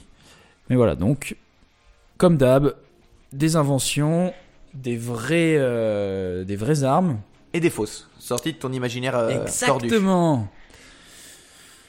Donc tu le sais euh, quand même que c'est la foire aux nouvelles technologies pendant la Seconde Guerre mondiale. Il y a, il y a une énorme demande de matériel toujours plus performant pour prendre l'avantage sur l'ennemi et ça peut Mhm. peu importe le camp en fait. Tu vois, c'est vraiment. C'est un on des sait rares que- on sait que avantages les- guerres. C'est les progressions technologiques C'est vrai guerres. ouais, c'est vrai. Et on sait, on sait que les Allemands d'ailleurs avaient vraiment un truc avec ça euh, pour vouloir inventer des trucs toujours plus Le hallucinants. Le Tesseract. Tesseract. voilà. Et donc j'ai trouvé des machines de guerre hallucinantes, mais aussi vraiment bizarres, qui ont été construites à cette époque. Et tu vas voir, parfois ça part carrément dans la science-fiction. Ok. Alors, on commence avec du très très lourd puisqu'il s'agit d'un porte-avions. C'est le Berkship. Geoffrey Pike, un ingénieur britannique, participe au projet Abacuc. Ce Bacuc. Abacuc. Bien sûr, la ville. Le projet Abacuc. Ce- projet a pour but de construire un porte-avions en pâte de bois et en glace. Il devait, ser- rigole pas. Il devait servir de plateforme d'atterrissage pour les avions de l'armée britannique durant la bataille de l'Atlantique et aussi contre les U-boats allemands. Un petit prototype fut construit dans le lac Patricia, en Alberta, mais en décembre 1943, il fut conclu que le grand Abacuc, en pic traite, donc c'est ce mélange de pâte de bois et de glace, s'était révélé peu, euh, peu pratique.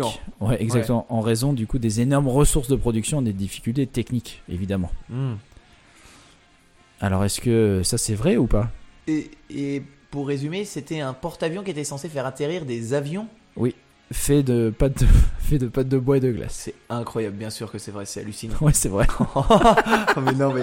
Qui- à quel moment on se dit, bah, eh, on a un million de côté là? Eh, J'ai une super idée. Vous connaissez une bonne scierie qui Ah a, ouais. qui a de la suture de bois? Moi, Parce que nous on a de la Je glace. vais faire un bateau Ah non, mais là, ils sont balèzes, les gars. Ouais, non, c'est, c'est, complètement dingue. Mais c'est vrai. Donc ça n'a pas abouti évidemment. Maintenant, je vais te parler des Beetle Tanks.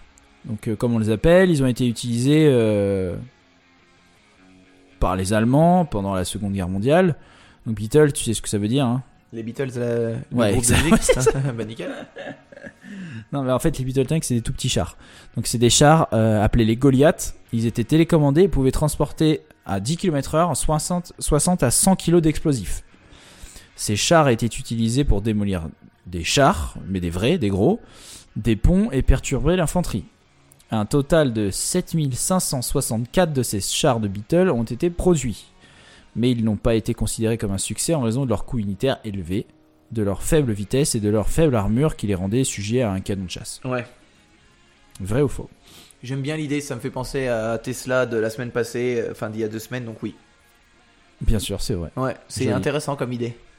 Ouais, ouais, non, c'est vrai, c'est vrai. C'est vraiment des tout petits chars télécommandés, quoi.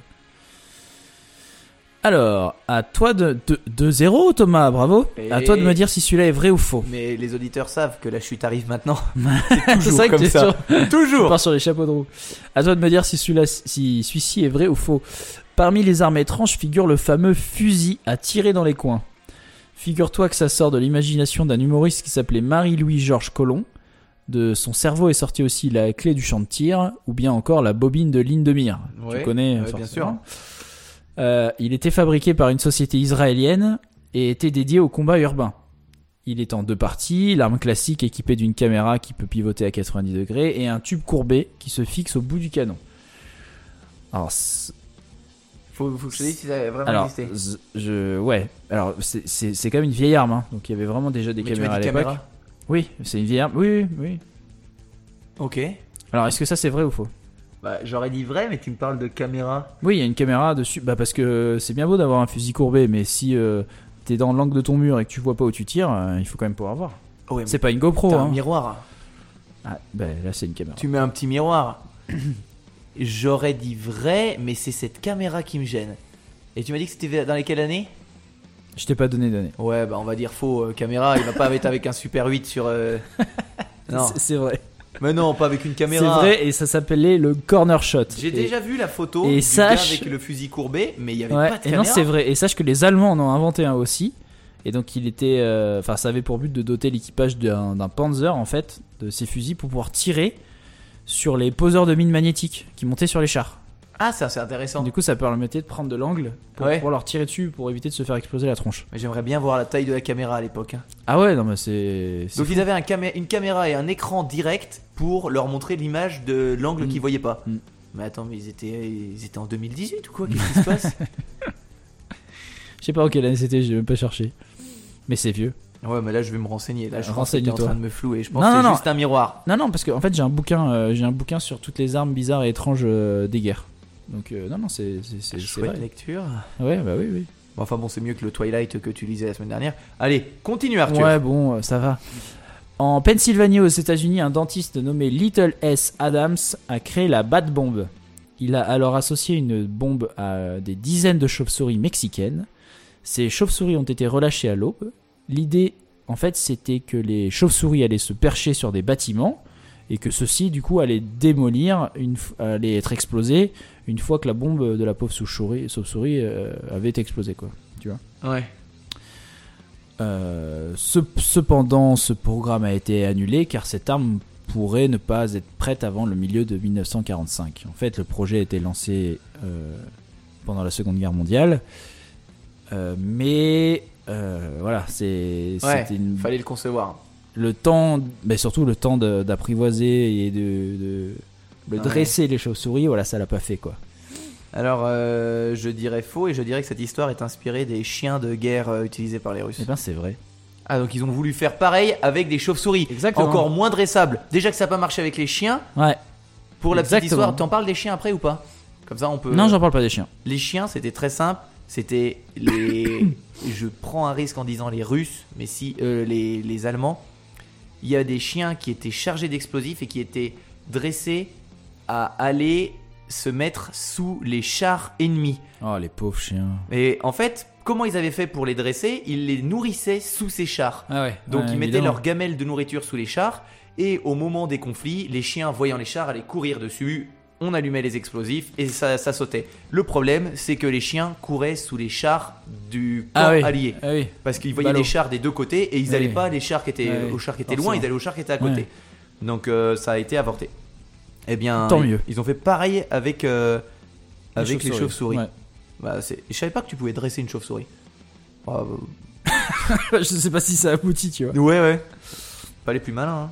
Cinquième sur notre liste, euh, c'est les ballons bombes.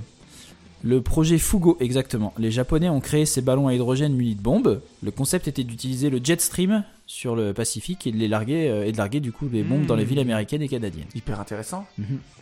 Et donc ils utilisent les courants aériens pour. euh, Voilà, c'est ça. C'était vraiment des gros ballons d'hydrogène. Imagine, euh, euh, ça fait pas la taille d'une montgolfière évidemment, mais c'est, je sais pas, ça fait un tiers d'une montgolfière. Ouais. Et t'as des bombes accrochées à ce ballon et il prend les courants qui, Ah, ça me semble pas bête. Je qui ouais. jusqu'au continent américain. Ouais. Et ben c'est vrai. Ouais. Ouais, très intéressant. Et ça, C'est ça a vrai. jamais été fait non plus. On a Si jamais- si, ça a été fait. Mais ça, et ça a été fonctionnel et elles ont lâché des bombes? Ça a été fonctionnel, ouais. Hmm. Ouais, ça, ils ont jamais utilisé de bombes sur les États-Unis. Je sais pas si ça. si- Alors, ça a été fonctionnel, je sais pas si c'est arrivé jusqu'à Ok. mon port, entre guillemets, mais ça a été fonctionnel, ouais, ouais. Il y a des photos, on trouve des photos sur internet. Mhm. Maintenant, je vais te parler du Bob Sample Tank, donc, qui a été conçu et construit en Nouvelle-Zélande à partir de tôles ondulées euh, montées sur un tracteur. Mhm. Euh, ça a été conçu par le ministre néo-zélandais des Travaux publics, Bob, Sam- Bob Sample. Ok. Cette boîte a été cons- construite en fait sur euh, 100 plans, vrai- véritablement, et avait de nombreux défauts et n'a jamais été mis en production euh, de masse. Et les chars ont été reconvertis en tracteurs après le ridicule public. Ah, c'est juste ça. C'est un mec, il a mis des tôles sur son tracteur. Bah, il espérait faire un tank. Il voulait vraiment faire un tank pour, euh, pour la guerre, Ouais. pour la Seconde Guerre mondiale. Sur Et une base de tracteur. Une base de tracteur. Il y a des chenilles hein, et tout, hein, quand même. On est d'accord que c'est pas, un- et pas les quatre roues du tracteur, Ouais. euh, puis avec de la tôle et puis la petite cabine. Non, non. Il est quand même, voilà, il y a de la tôle ondulée, c'est des chenilles, mais bon, euh, disons que il- il- on a fait mieux quoi. Et c'était un Australien? Néo-zélandais. Ah, néo-zélandais. Ah, néo-zélandais, du coup. Écoute, je vais dire vrai, parce qu'il y a des mecs qui ont voulu faire des inventions, des, des armes, donc euh, on va le dire oui. C'est vrai. Ah oui, mais chanceux. Bravo. bravo, bravo. Le septième, c'est le Bachem BA 349 Nater. Ça veut dire vipère en allemand. D'accord. La nater. Euh, quel accent C'est quel accent Je voulais faire l'accent gitan pour dire la cater. Bien joué. Merci. Euh, C'était une version du missile Surface to Air conçu par Eric Bachen et il était propulsé par une fusée. Alors, c'était lancé verticalement, donc comme une fusée, Mhm. vraiment. C'était un tout petit avion avec des toutes petites. Enfin, un- ouais, vraiment, ça fait un petit avion avec des toutes petites ailes. On dirait qu'on lui a coupé les ailes. Et euh, c'était contrôlé à distance pour la plupart, même s'il y avait aussi un cockpit. Et euh, sa technique d'attaque, c'était la chute en piqué. En Ah, tirant mortier. ses roquettes sur les, les avions ennemis. En fait, toutes ces roquettes, elles étaient au niveau du nez. Hmm. T'avais vraiment. euh, tu sais, comme quand on voit une sulfateuse, euh, ça ouais. fait vraiment plein de canons. Bah là, c'est exactement la même chose, mais avec des roquettes. Il piquait sur un ennemi, il tirait tout. Et il pouvait euh, continuer à voler après. Et non, c'était ça. C'était un ça. kamikaze. Non, ou il s'éjecte, ou c'était. Ah, ou alors c'est télécommandé. Ah oui, d'accord. Ouais. Et donc, en fait, quand il y avait un pilote, le, le pilote et le fuselage contenant le moteur atterrissaient à l'aide d'un parachute séparé, donc éjection. Ah. Il gardait aussi le moteur, parce que sinon ça, ça coûtait trop Ouais. cher. Bah, Cependant, cette production n'a jamais été euh, du coup euh, vraiment faite ou elle n'a jamais été euh, aboutie après la mort d'un pilote d'essai en 1945. Tu m'étonnes. Ça, je dirais que c'est faux. Bah c'est vrai. Oh là là, mais ça c'est débile comme projet. Et a vraiment un petit avion, un petit avion ah ouais avec des toutes petites Ah, toutes ailes. petites ailes, ouais. Ouais. Ah ouais, parce qu'Arthur vient de me montrer une photo. parce que vous ne pouvez pas voir, vous. Alors allez, vite sur internet. voir. Maintenant, euh, je vais te parler du concepteur allemand Friedrich Krupp AG qui a conçu le super tank Land Cruiser, euh, Land Cruiser P1000 Rat. Ouais. Il fait 1000 tonnes et devait être armé d'artillerie navale et d'une armure de 25 cm d'acier trempé. La production a commencé en 42 mais a ensuite été annulée par Albert Speer. je regardais avec euh, 25 cm ce que ça fait avec mes doigts. Ah, tu peux pas. C'est énorme 25 cm. tu peux pas. Euh, en fait, il était prévu que le d'équiper le P1000 de deux moteurs MAN V12 24 cylindres, donc des moteurs diesel de navire, Mm. Qui affiche quand même une puissance totale de 17 000 chevaux, donc deux fois 8500. Ouais. Il aurait pu se déplacer à 40 km/h. Et sa taille 11 mètres de haut, 14 non. mètres de large, Mais non. 35 mètres de long. Wow, ouais, d'accord. Donc là, je visualise un truc. Ah ouais, quand tu m'as dit 1000 tonnes, j'allais dire non. 1000 parce tonnes, c'est dur, euh, comme ça, euh, c'est Ouais, dur, mais hein. 11 mètres de haut, c'est plus facile là. 35 mètres de long. c'est 11 la haut, moitié de la 14 Tour. Eiffel. Ouais. T'as dit ouais. la honte. Mais quoi? Non, c'est pas grave, Arthur, tu te réécouteras. Je dirais vrai. Là, c'est vrai. Waouh. C'est vrai. Et je vais te remontrer une photo. Et il y a des chars à côté en comparaison. Ah ouais, c'est énorme. Wow. Ah, c'est maman char. Ah, c'est maman char. Ouais, c'est Waouh. complète- c'est complètement maman char. C'est immense. Il y avait combien d'hommes à l'intérieur? Il y avait combien d'hommes à l'intérieur? Ça devait être, tu devais avoir 100, même plus que 100 Moi, j'en personnes sais là-dedans. Euh, bon, j'en sais rien. C'est gigantesque. En fait, non, en fait, j'en sais rien. Et ça, ça a été conçu. En fait, ça a été. co- Parce que là, tu brûles tout le diesel de la planète Ah en une seconde. Bah, c'est deux moteurs de bateau, hein, finalement. hein. Ouais. eh ben, il y a c'est- plein de qu'est-ce que bateaux, je dis euh, tu vois. c'est. Non, je sais pas combien il y avait d'hommes dedans. Je ne sais pas, Thomas. Ok. Je ne peux te dire. D'accord. Avant-dernière machine bizarre, euh, qu'on appellera la Hafner Rotabuggy. C'était un autre avion en fait bizarre conçu par les Britanniques, précisément par Raoul Hafner, des forces aéroportées, et construit par Air Malcolm et euh, à White euh, Waltham en 1942. Il s'agissait simplement d'une Jeep, une Jeep euh, américaine, Ouais. tu sais, qu'il y avait pendant la guerre, donc de l'armée associée, à une hélice qui ressemble à celui d'un ULM. Donc vraiment en fait c'était ça, c'était un Jeep, enfin une Jeep équipée vraiment euh, comme un petit ULM. Ouais. Donc avec une, euh, avec tout ce qu'il y a. Une hélice à l'arrière, euh, voilà. Il y avait exactement, de... il y avait pas d'hélice à l'arrière. Bah, équipé comme un ULM alors. Mais les ULM ils ont pas d'hélice Ah, moi, je te parle des ULM avec hélice. Il y en a des ULM euh, motorisés. Ah non mais ça c'est un, héli- c'est du coup c'est motorisé. Ok. Attends je vérifie, je vérifie en ce moment même parce que je- peut-être que je te dis une connerie, je peux pas vérifier, j'ai pas. Non, non, internet. mais euh, Ok. vas-y, Arthur. hein. On Non, va non, mais voir. sur la photo, il y a, en tout cas sur la photo, il y a une, il y a une queue comme un- une queue d'avion, mais il n'y a pas d'hélice. D'accord. Voilà. Après, peut-être qu'il y en a une et que ça tourne trop vite et que je la vois pas sur la photo. Ok. Mais du coup, je me crame tout seul. Alors, je dirais que c'est faux vu que tu viens de chercher sur internet. non, c'est bien, c'est vrai. Évi- Ouais, c'est vrai. Évidemment. Alors répète-moi, c'est en fait c'est une Jeep équipée comme un ULM et c'était quoi le but? Ah ouais Mais non, mais c'est un hélicoptère en fait. oui, mais c'est ça, mais sauf que c'est un petit. Oui, mais un ULM, c'est juste que c'est très léger, quoi. Ouais. C'est vraiment une toute petite Jeep, quoi. Équipée avec l'arrière, ça devait être que, euh, je sais pas, une tôle très fine, Ouais. euh, juste, euh, puis des, des renforts pour euh, fixer l'hélice, etc., quoi. Ça c'est un truc qu'on n'a jamais vu encore. Encore des, Ouais. encore l'argent public ouais. dépensé. Et il était connu sous le nom du Blitz Buggy. Mais le problème, c'est que en fait, l'invention euh, du planeur pouvant transporter des véhicules, euh, enfin à l'arrivée de l'invention du coup des planeurs pouvant transporter des véhicules, le Rota Buggy est devenu obsolète. Bah bien sûr. Parce que le, le but c'était ça en fait. Je pense, je sais pas si c'était pas un truc qui était amovible ou pas. Tu sais, Ouais, ou un truc permettant de, euh, permettant de transporter en fait ta Jeep sur un terrain euh, bien plus rapidement. Ouais. C'est pas bête comme Voilà. invention. Tu sais que c'était la, en fait c'était la voiture volante euh, Ah, bah, c'est pendant clairement la une voiture. Seconde Guerre mondiale. C'est clairement une voiture volante. Et aujourd'hui on dit ouais les voitures volantes et tout, mais c'était déjà inventé. Ouais, mais fallait quand même être pilote d'hélicoptère. hein. Oh ça ça se passe. Hein. Diplôme de jour. hein. Facile. C'est pas les plus valeureux les pilotes d'hélico. hein. Je rigole. Et pour finir, est-ce que c'est vrai que les Japonais ont bombardé les Chinois à l'aide de bombes puces, donc les flibombes? Et est-ce que c'est vrai donc qu'ils auraient bombardé les Chinois avec des puces portant la peste bubonique? Cette pulvéris- pulvérisation aérienne militaire a tué des milliers de Chinois de la peste bubonique. Les Japonais qui auraient fait ça? Les Japonais qui auraient fait ça sur les Chinois. J'aime bien le Japon, hein, j'aime bien les Japonais. Ça, c'est vraiment une technique d'ordure. hein.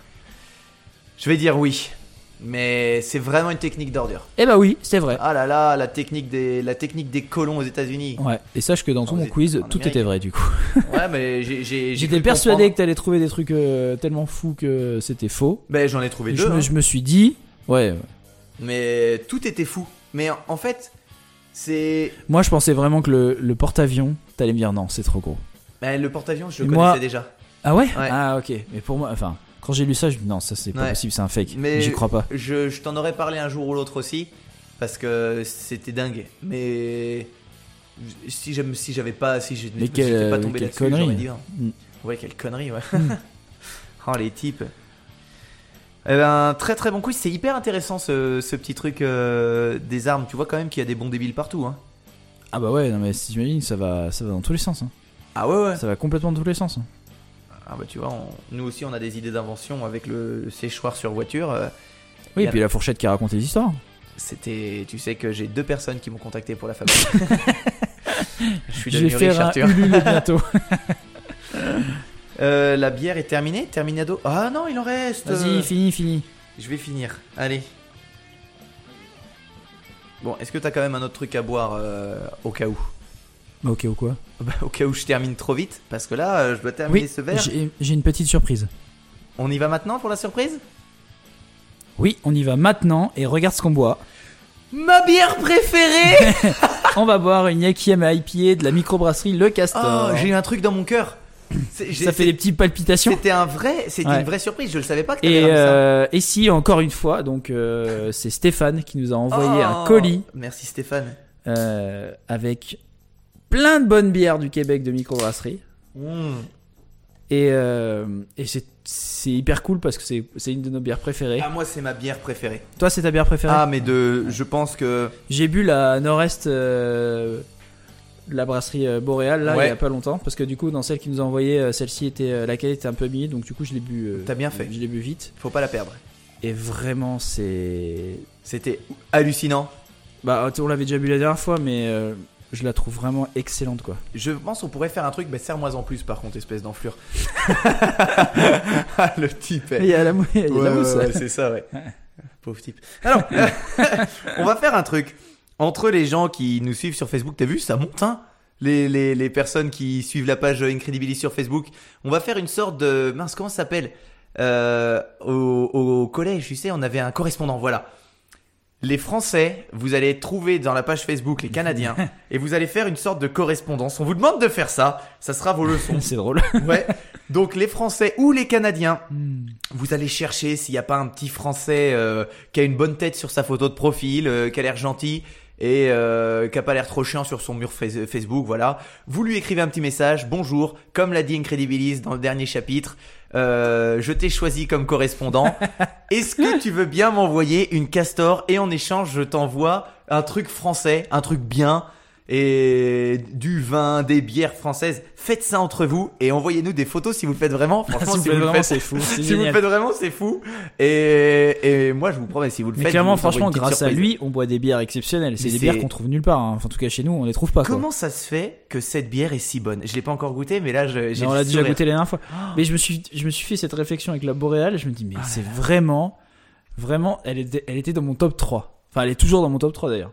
Ah ouais. Et, et tu sais, on a souvent ce, ce truc de dire ouais, euh, elle est bonne cette bière, elle est bonne. Mm. Celle-ci, elle me met une claque.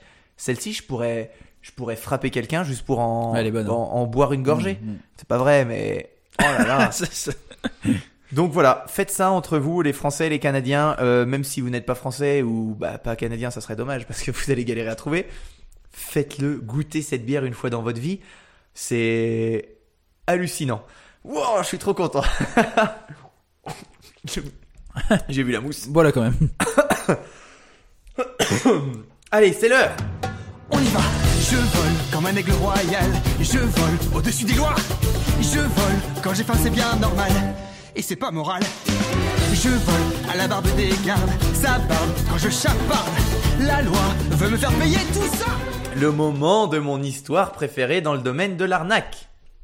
On attendait ce moment depuis bien longtemps. hein. J'y vais.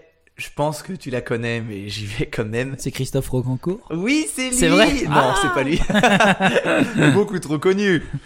Non, quand on parle des Balkans, on pense au conflit. Balkany. Exactement. Eh, t'as, t'as tout gâché. Le roi des arnaqueurs, là. Donc, quand on parle des Balkans, on pense aux conflits et aux guerres qui ont déchiré cette zone pendant trop longtemps. Pourtant, dans toute cette tragédie, il y a eu une exception, un truc incroyable, l'une des plus inimaginables escroqueries de tous les temps, réalisée avec le plus beau des culots. Tu sais que j'ai du culot et je tente des trucs des fois. Bien sûr. Lui, c'est mon maître. en 1913, l'Albanie est en pleine agitation politique, qui est la conséquence de la crise qui secoue toute la région. Il y a d'un côté la Grèce, la Serbie et le Monténégro, et de l'autre la Turquie, sans compter l'Italie et la Russie qui viennent compliquer la situation. Sans entrer dans les détails, ce qui importe pour notre histoire, c'est qu'en 1912, à la suite d'un soulèvement, l'Albanie est devenue indépendante. Elle s'est détachée de la Turquie. Mais si elle est indépendante, elle n'a toujours pas de souverain. Depuis quelques mois déjà, les grandes puissances réunies à Londres discutent du sujet. En fait, elles sont d'accord pour donner à l'Albanie un roi européen, tout comme elles l'ont fait euh, dans le siècle précédent pour la Grèce, mais elles s'opposent sur la nationalité du futur chef d'État. Tout le monde veut placer ses pions pour gouverner un pays où ils ne mettront jamais les pieds. Pas cool l'Europe. Alors, le nouveau roi d'Albanie sera-t-il français, anglais, allemand? Un temps fou est perdu en négociations et en manigance. Il se trouve que les Albanais, vu que c'est leur pays, apparemment, apparemment, ils ont un avis sur la question. Et ils n'ont aucune envie d'avoir à leur tête un souverain étranger. Et comme ils sont presque tous musulmans, ils aimeraient bien avoir un roi de leur religion. À vrai dire, ils ont même un nom précis en tête. Halim Eddin, le neveu du sultan de Constantinople. Le général Essad Pacha, le chef de l'armée albanaise qui exerce provisoirement le pouvoir, est lui aussi de cet avis. Seulement, est-ce que la Turquie, contre laquelle le pays vient de se soulever, acceptera cette solution qui équivaut à une réconciliation? C'est la grande question. Donc les Albanais, à la fois heureux et embarrassés de leur nouvelle indépendance, attendent et croisent les doigts après avoir fait la demande euh, pour ce nouveau souverain. Mhm. Le 8 août 1913, le général Essad Pacha reçoit un télégramme de délivrance qui le comble de joie. Le télégramme dit juste Prince Salim Eddin arrive. Il est accepté comme le nouveau roi. Inutile de dire que la population est hyper heureuse de pouvoir maintenant se considérer comme un vrai pays. L'Albanie va avoir le roi qu'elle souhaite. Le futur souverain doit arriver le 10 août 1913 à Durazzo. Le jour J, il y a sur le petit port une foule considérable. Les Albanaises et Albanais sont là en masse et dans leurs habits de cérémonie. Chacun a apporté des roses pour les jeter au passage d'Alim Eddin. Tout devant se tient Essad Pacha, en grand uniforme accompagné des responsables de la petite armée et de tous les notables du pays. Enfin, le bateau, qui est d'ailleurs le paquebot régulier faisant la liaison entre Constantinople et Venise, avec escale à Durazzo, arrive à quai. En gros, le mec il s'est pas fait chier, hein. il a Mhm, pris le, ouais. le- la navette. C'est bizarre, mais c'est comme ça. La navette. Sur la passerelle, on distingue une silhouette qui descend d'un pas martial. C'est lui, c'est Halim Eddin, leur prince, leur futur roi. Au fur et à mesure qu'il avance, on le voit mieux. Halim Eddin est grand, sous son imposant moto rouge. Il a un visage très charismatique et plein de majesté. Sa superbe moustache gauloise ajoute un petit peu à l'aspect royal. Ali Medine est habillé en général. Sa poitrine est couverte de médailles qui étincellent au soleil. Derrière lui se tient un Turc en robe de soie avec un turban sur la tête. Dans la population albanaise, un frisson d'émotion est ressenti. Ali Medine est encore plus beau qu'on ne le pensait. Déjà, les bouquets de roses commencent à s'agiter et les premiers cris à se faire entendre. Essad Pacha s'approche du nouveau sultan. À vrai dire, il emmène pas large. Quelle va être la réaction du futur souverain appartenant à une nation qu'il a lui-même combattue juste avant hein? Est-ce qu'il va bien vouloir le garder comme chef des armées? Une fois devant Ali Medine, Essad Pacha se prosterne et sans un mot lui tend son épée de commandement. Mais Ali Medine montre dès cet instant ses qualités de souverain. Il refuse l'épée, invite le général à se relever et lui donne solennellement l'accolade. Dans la, dans la foulée, tout le monde est en délire, tout le monde hurle, tout le monde est content. Au milieu des pétales de rose et des hurrahs, les deux hommes se dirigent vers le carrosse royal qui les attend, suivi à distance respectueuse du Turc qui accompagne Ali Medine. Et tout le long du trajet de Durozo à Tirana, la future capitale, c'est la folie. Des personnes sont sur le côté, toute la foule de l'Albanie est à côté et escorte le trajet royal. Arrivé au palais du gouverneur d'Albanie, Ali Medine, après avoir salué une dernière fois Essad Pacha, t'as vu, plus ça va, mieux je le dis, Ouais, ouais, tu le dis vachement bien. se fait conduire à ses nouveaux et luxueux appartements privés et s'y enferme avec le Turc, qui l'a présenté comme son homme de confiance. Essad Pacha et les dignitaires albanais se félicitent, hyper contents d'avoir réussi la mission, tout a réussi pour eux. Ils sont enchantés. Quelle prestance, quelle allure à leur nouveau roi. Et puis, Ali Medine a l'air super sympa avec eux. C'est une bonne qualité. Mais il serait certainement beaucoup moins heureux s'il voyait ce qui se passe derrière les portes de l'appartement royal. Car les deux hommes qui y sont enfermés, qui viennent de fermer les portes, ont retiré leur tenue de cérémonie et leur turban et sont en train de rire. Mais de pleurer de rire. Un vrai fou rire. Et il faut les comprendre. Tout le monde ne devient pas roi ou homme de confiance du roi du jour au lendemain. Surtout quand on exerce respectivement la profession de clown et d'avaleur de sabre. Non. Si, vois, c'est une histoire elle est folle. les deux hommes qui sont en train de se tordre de rire dans le palais des gouverneurs d'Albanie n'en sont pas à leur coup d'essai. La vie qu'ils ont menée jusque-là était plutôt du genre mouvementé. Le futur roi, qui est donc clown, s'appelle Otto Witt. Il est allemand. Il a la quarantaine et a derrière lui une carrière bien remplie. Il a fait la connaissance de son acolyte, un compatriote du nom de Max Schlepplix. Je le dis mal parce que j'arrive pas à le dire. Ça a l'air dur à dire en même temps. Max Schlepplix. Euh, il l'a rencontré plusieurs années auparavant dans une prison de Barcelone. Otto Witt purgeait tout banalement une peine, une peine pour escroquerie, mais le motif de l'incarcération de Max Schlepplix était un peu moins ordinaire. Il avait tenté d'étrangler un matador qui de son côté avait essayé de le tuer avec son épée de corrida, tout cela pour sortir avec une jolie française qui pendant la bagarre était partie avec un anglais. C'est un sketch. Donc en prison, les deux Allemands sympathisent et décident de s'évader ensemble de la manière la plus sûre, c'est-à-dire en payant leur gardien. À partir de là, ils ne se quittent plus et ils parcourent le monde dans un cirque, l'un comme clown, l'autre comme avaleur de sabre. Mais un beau jour, ils décident d'augmenter leur salaire et vont chercher des magouilles un peu partout dans le monde. C'est ainsi que quelques années plus tard, Otto et Max suivent en Afrique un prince hongrois qui les engage avec lui dans sa partie de chasse comme bouffon. Le travail, si on peut parler de travail, n'est pas très cool et gratifiant, plutôt désagréable même. Mais il a l'avantage d'être vraiment bien payé. D'ailleurs, la partie de chasse se termine mal, le prince hongrois et toute son expédition tombent nez à nez avec des autochtones qui massacrent une grande partie de la troupe. Ah merde. Seuls les deux Allemands s'en sortent en exécutant à la va-vite un éblouissant numéro d'avaleur de feu qui impressionne les indigènes. Les deux hommes sont pris pour des dieux et repartent comblés de cadeaux. Génial. Ça, Ce retournement de situation. faites un film sur eux. Rentrés en Europe, ils reprennent leur place dans un cirque en pimentant leur vie avec quelques arnaques. La plus remarquable se passe en 1911. C'est le moment où la Joconde a été volée au Louvre et où toutes les polices européennes sont à sa recherche. Euh, ça, c'est une histoire très connue. hein. La Joconde Ouais, a ouais. été volée par un, j'allais dire un intégriste italien, mais non, un, un, pat- un ultra patriote italien qui disait que la Joconde n'avait rien à faire Ouais. au Louvre. À Paris, Elle devait être à Paris. Voilà. Le devait être en Italie. Oui, excuse-moi, ouais, je me suis trompé. Merci de relever mes erreurs, Arthur. Tu fais bien trop souvent. Euh, avec une belle assurance, Otto et Max se font passer pour les voleurs. Et ils vendent à prix d'or une mauvaise copie à un marchand grec de Venise. Ouais, marchand grec de Venise, ça va pas ensemble, mais voilà.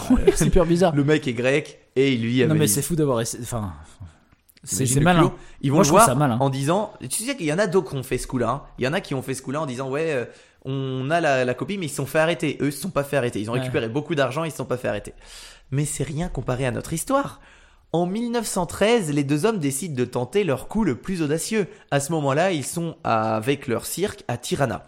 Et c'est en lisant les journaux du pays que leur vient l'idée de génie. Car la photo d'Ali Medine, le prince tant convoité des Albanais qui s'étale partout en première page, présente une ressemblance frappante avec Otto Witt. Il lui suffirait de se teindre les cheveux en gris et de se mettre, de se faire pousser la moustache pour devenir son parfait sosie. Les deux complices n'hésitent pas. Ils vont s'emparer du trône d'Albanie. Pour cela, il reste encore deux mois dans le pays. Otto Witt apprend les quelques rudiments d'albanais qu'un prince turc doit posséder. Ils se font envoyer de Vienne deux costumes d'opérette. L'un de général de fantaisie avec toutes les médailles et l'autre de turc grotesque avec un turban. Non mais vraiment des costumes, euh, des, vrais, costumes de foire. Ils vont au port, attendre le passage du bateau de Constantinople à Durazo et demandent à un ami de Constantinople d'envoyer le télégramme officiel annonçant à l'Albanie la venue du prince Ali Mehdine. Et le tour est joué. Puis tout dérape. Gros gros pétage de câble.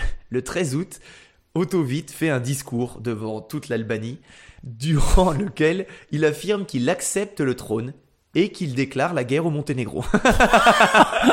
mais toujours plus.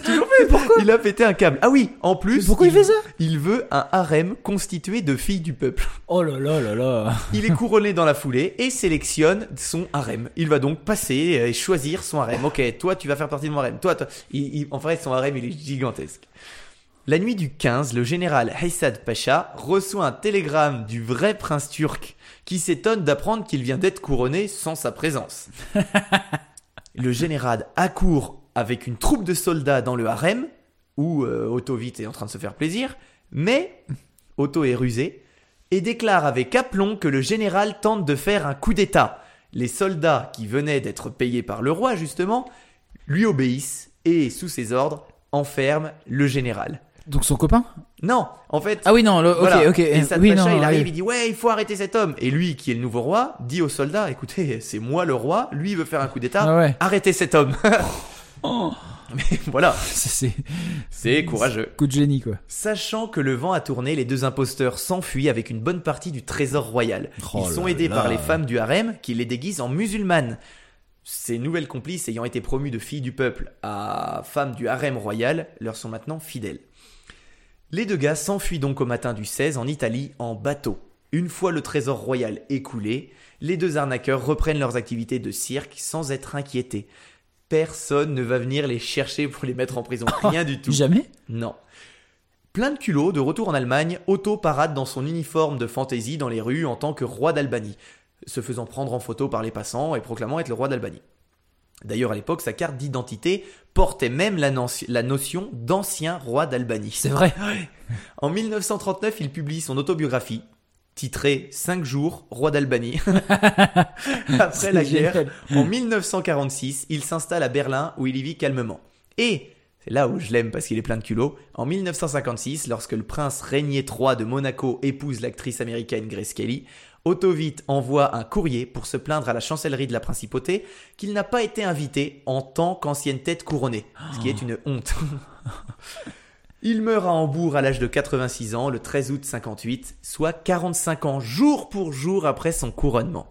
Sur sa pierre tomba, sur sa pierre tombale est encore inscrite la mention Otto Witt, ancien roi d'Albanie. C'est génial. Ouais. Alors si ça vous a plu, je vous encourage à lire Les génies de l'arnaque de Pierre Belmar. Euh, c'est un livre sorti en 2014. Vous allez voir ça, vous allez vous régaler. Elle Feu- est pas feu folle. Ah ouais, merci Pierre hein, pour euh, toute ton inspiration. Elle est pas folle cette histoire? Elle est folle. Mais moi je, mais je l'adore. J'ai l'impression, en fait, je le vois comme un spectacle. Mais Ils ont pas envie de faire du mal, mais théâtre. ils ont, ils ont profité de, ils ont profité de tout ce qu'ils pouvaient faire, ce qu'ils avaient entre leurs Oh, mains pour si faire bonne. une vie. Ouais, elle est bonne. Oh, Mais tu vois, eh ben, moi, je préfère quand même la boréale. ah le ouais? nord-est, ouais. Ah moi je préfère celle-ci. Bah celle-ci dans mon cœur elle est fou. Ah non, mais attends, Elle est juste en dessous de toi. elle est excellente. Oh elle est Elle incroyable. aussi est dans mon top 3, mais euh, je- vraiment, je pense que la boréale est devant. Je préfère. Ok. Mais tu vois dans, dans le top 3 on a quand même euh, deux bières qui sont les mêmes. hein. Qui sont, pas, ouais, Ouais. et qui sont pas de chez nous. Ah ouais. non mais et peut-être même pour moi la troisième c'est la la euh, la trèfle noire. Laquelle? C'est Euh, la dernière qu'on a là. Celle qu'on avait bu. Oui. Enfin les trois qu'on avait. On a bu une au autre trèfle noire euh, qui arrive parce que du coup Stéphane nous en a envoyé vraiment un paquet. oh, On a merci 12 bières. Stéphane. 12 bières, il y a une trèfle noire. Ça fait euh, nous des hommes heureux. Ça fait nous des hommes heureux. Voilà. C'est la fin Arthur. J'ai un petit pincement au cœur. Tu sais toutes ces histoires d'arnaque. euh, ça m'a fait plaisir. Hein, Ouais, c'était bien. Hein. T'as fini en beauté. Ouais j'ai fini en beauté mais peut-être que je n'ai pas fini. Ah ah Ah, il y en a d'autres J'en ai encore une Ouais Bon écoute, je suis en train de voir qu'on a du temps. Allez, J'en profite. Je vais pas te raconter ma préférée, c'était celle d'Autovite, mais je vais te raconter ma deuxième préférée. celle que j'aime le moins. la pire, la plus nulle. Bon, euh, voilà, j'ai envie de te gâter. j'ai- Je t'ai préparé une deuxième petite histoire d'arnaque. J'écoute. Cette fois-ci, beaucoup plus récente. Je pense que là, les, les auditeurs sont en PLS. Ceux qui conduisent doivent se dire Ah, deux histoires d'arnaque ah C'est pour vous qu'on fait ça. Euh, et puis cette histoire, elle concerne un peu nos- les dérives de la société, elle est intéressante. Nous sommes... Ah, faut que je boive, là j'enchaîne les histoires. Je... Oh. Mm. Elle est si bonne.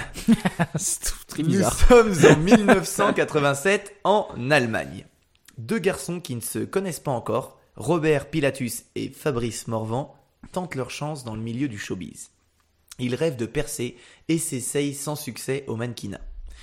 Voilà, je fais une petite pause parce que c'est vrai que j'ai enchaîné deux histoires là et tu sais le cerveau il est un petit Mmh. peu Vas-y, Ouais. tranquille. on fait une pause, Prends ton temps. on relaxe. Voilà, l'histoire d'Autovite est terminée, on part sur une seconde histoire chers Il auditeurs. faut attaquer maintenant. Voilà, on attaque, c'est parti, c'est reparti, nickel. Fabrice Morvan, français né en Guadeloupe et arrivé en Allemagne pour chercher célébrité et fortune, et Robert Filatus, qui est américano-allemand, enfant illégitime d'un GI afro-américain et d'une stripteaseuse allemande. Oui, non mais c'est... J'adore. Là, ça commence... Franchement, j'adore. C'est génial. Bon, lui, la vie, elle est pas cool parce qu'il né à New York et il y est tout de suite abandonné, juste à sa naissance. Et étonnamment, il est adopté à l'âge de 4 ans par un couple allemand et grandit en Allemagne. Malheureusement, le petit Robert ne se sent pas. le petit Robert, ça me fait rire Ne se sent pas euh, ne se sent pas vraiment bien dans ce foyer. Il quitte le domicile familial à l'adolescence. Les deux, jeunes, les deux jeunes hommes se croisent en Allemagne et on peut dire qu'ils se ressemblent. Les deux sont métis avec des traits fins et un regard perçant. Ils se retrouvent rapidement meilleurs amis. Il faudra que tu regardes des photos, c'est vraiment deux beaux gosses et c'est hallucinant comme les gars se ressemblent. Ouais. Robert et Fabrice gagnent modestement leur vie comme danseurs. Vu que le mannequinat ne marche pas beaucoup, les deux poteaux décident d'essayer la musique. Ils chantent dans les nightclubs de Munich, mais ils sont nuls. Mais vraiment, vraiment nuls. Des voix de merde, bon c'est pas autant que les Shags, ils chantent mal, ils ont pas de talent pour ça. On remarque plus leur tête et leur talent de danseur que leur voix. Jusqu'au jour où Franck Farian, un producteur allemand bien à la mode et toujours à la recherche de bons coups, les remarque et les invite à venir, un test, euh, à venir faire un test en studio. Il est un peu connu parce que c'est le producteur de Bonnet M. Ok. Oui, donc oui. Ouais, gros un, un producteur. mec qui touche, quoi. Mais c'est une catastrophe. Ok, Robert et Fabrice ont, une ex- ont un excellent style, mais même en studio, ils chantent avec leurs pieds. C'est alors que Franck Farian a l'inspiration qui changera, si l'on peut dire, l'histoire de l'industrie musicale. Il vient juste de terminer une nouvelle chanson, Girl You Know It's True. Mais les chanteurs qui sont censés interpréter la chanson sont relativement âgés et pas assez branchés pour une chaîne comme MTV. Ça c'est la mode d'MTV en ce moment, il faut avoir une bonne tête. Il finit par dire aux deux jeunes qu'il cherche des acteurs et pas des chanteurs. En clair, il veut qu'ils fassent semblant de chanter. Ceux-ci commencent par refuser, mais Farian, qui n'a pas, qui n'est pas la moitié d'une moitié, trouve rapidement leur point faible Pas la moitié de moitié. l'argent. Comme nous tous. Non, c'est pas vrai du tout en plus. Les deux jeunes garçons signent le contrat, sans avocat, sans manager et sans personne pour défendre leurs intérêts. Pas sûr qu'ils le lisent d'ailleurs. Impressionnés par la renommée de Farian, ils lui font confiance aveuglément. À tous les jeunes qui se lancent dans la vie, ne faites pas confiance aux vieux qui veulent juste vous arnaquer. Faites confiance aux gens gentils, mais Tout simplement, lisez vos contrats. voilà, c'est si important. Hmm. L'aventure commence donc en mai 1988. Les Milli Vanilli commencent à faire la tournée des nightclubs et Europe et chantent Girl You Know It's True des centaines de fois, en playback bien sûr. Donc t'as compris que le groupe s'appelait Ouais, Milli Vanilli.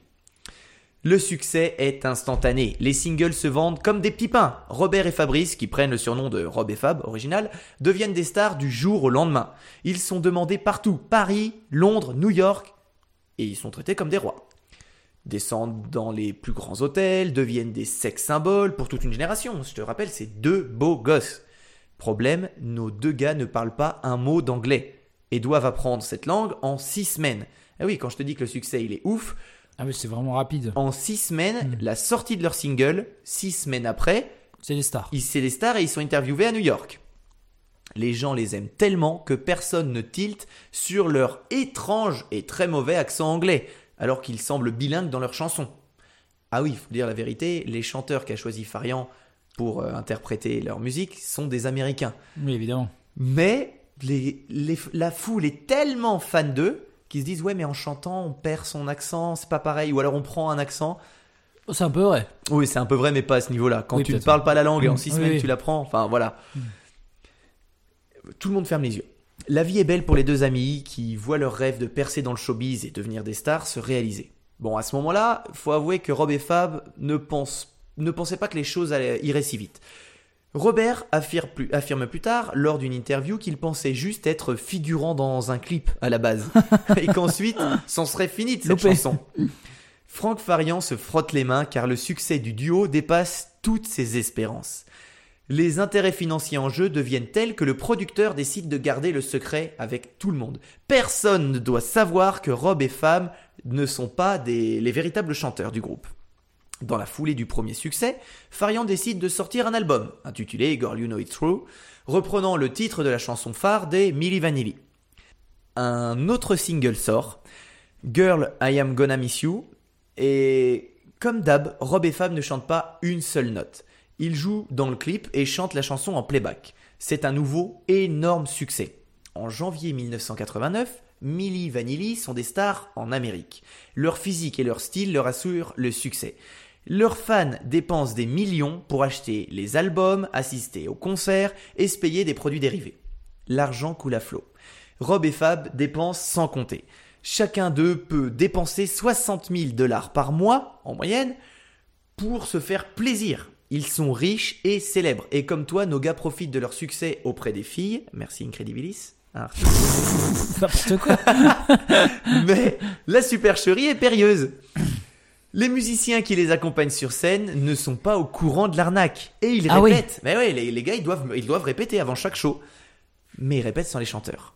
Un des musiciens dira plus tard Je pensais que Rob et Fab étaient tellement de bons chanteurs sur scène qu'ils n'avaient pas besoin de répéter pour être au point. Bon, ça, pour tout te dire, je comprends pas trop. Les musiciens C'est bizarre, ouais. doivent bien voir que c'est du playback à un moment.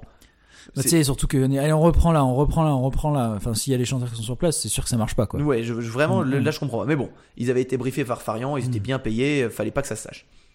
Après les États-Unis, ils enchaînent une tournée mondiale. En Nouvelle-Zélande, une séance de dédicace tourne carrément à l'émeute. Les deux gars sont évacués à cause d'une foule hystérique.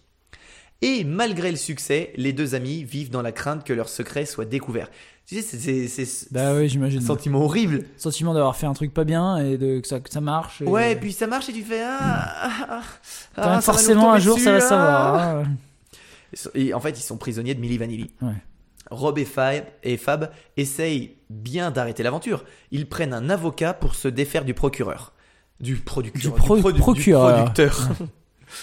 Mais le gars rigole. Lui, il, il- il a un fou rire quand il les voit arriver. Parce qu'au tout début, ils ont signé un contrat. Et un contrat béton. Avec accord de confidentialité euh, qui leur interdit de révéler quoi que ce soit. Ils peuvent pas sortir du groupe comme ça. Ils sont obligés de faire encore un album. Et ils n'ont pas le droit de parler de la supercherie. Ils sont pris à la gorge par Farian qui les force à continuer. Grisés par le succès, nos, deux- nos deux faux chanteurs tombent dans la décadence et la drogue. Un jour, un type dit être le vrai chanteur des Milli Vanilli à la presse. Donc celle-ci s'excite. Sauf que notre gars se ravise une semaine après, disant que c'était juste une blague, pour rigoler. Ouais. Peut-être que les 150 000 dollars qu'il a reçus de Farian l'ont aidé à se taire. Ils ont aidé à choisir la Bon, bonne voilà. réponse. Mais c'est pas tout Une nuit de juillet 1989, c'est le premier gros accro. Écoutez ça.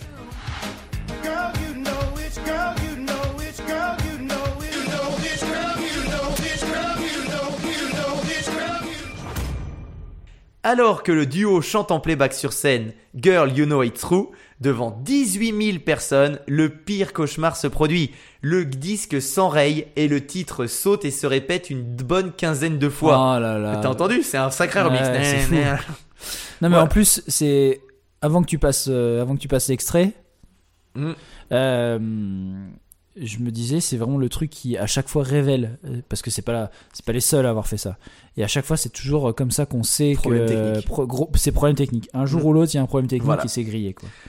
Bon, si la foule ne saisit pas forcément ce qui se passe, les, chroni- les chroniqueurs musicaux présents sur place, eux, ont compris ce qui vient d'arriver. Ouais. les deux compères chantent en playback. Rapidement, la télévision américaine et les humoristes caricaturent Milli Vanilli, même si personne ne se doute encore qu'ils ne chantent pas sur leur disque. Là, c'est juste ils, chantent en ouais, playback. ils pensent juste qu'ils ont c'est leur voix mais que là cette fois-ci ils tout le enregistrent. monde chante Ouais. en playback. Mais là, à Oui, l'époque, ouais, c'est la honte, ils chantent en playback. Mais attendez, c'est pas ça l'arnaque, les gars. c'est qu'ils ont jamais chanté. Mm.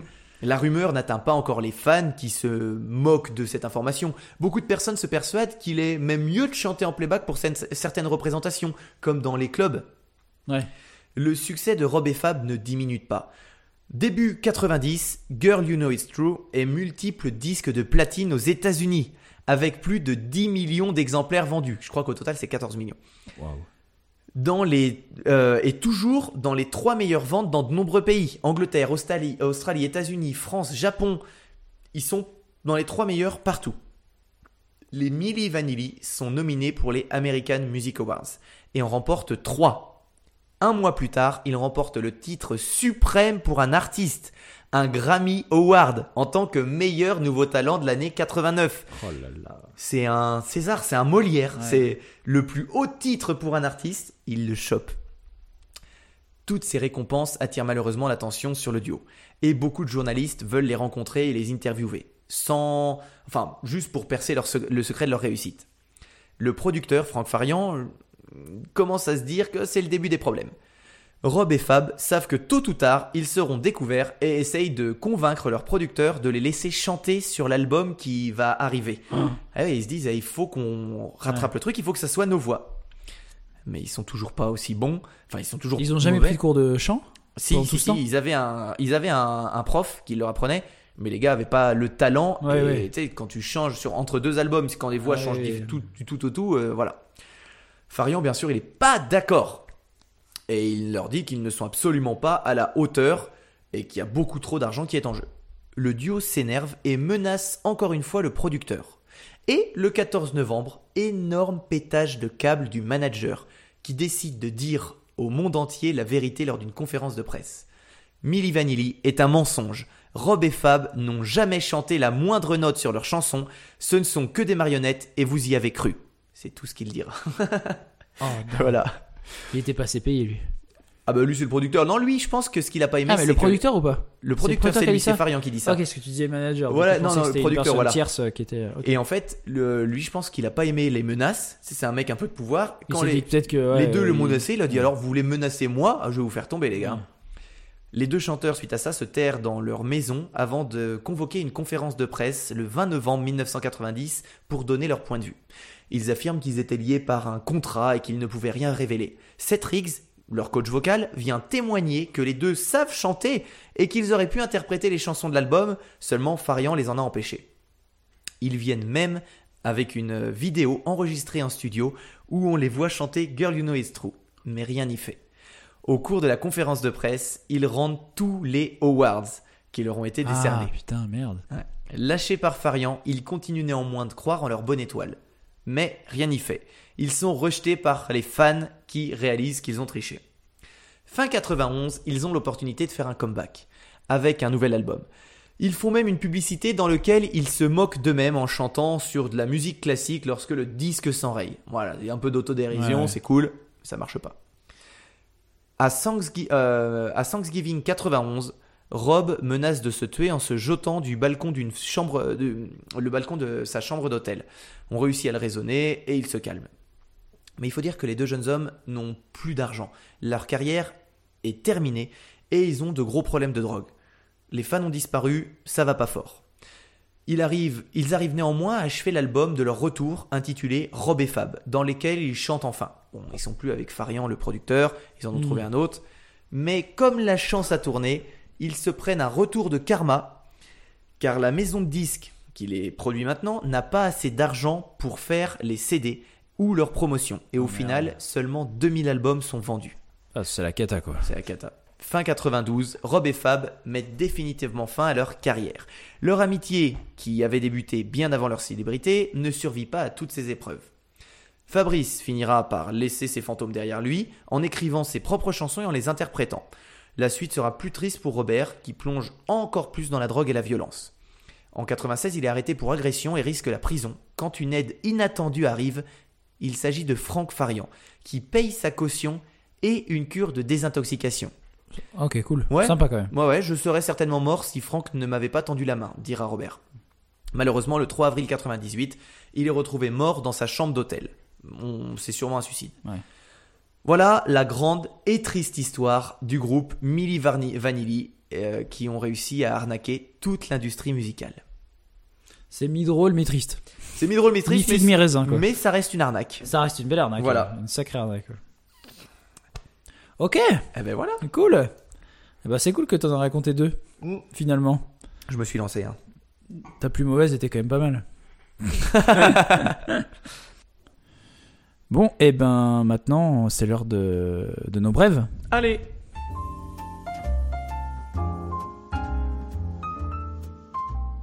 La brève du jour.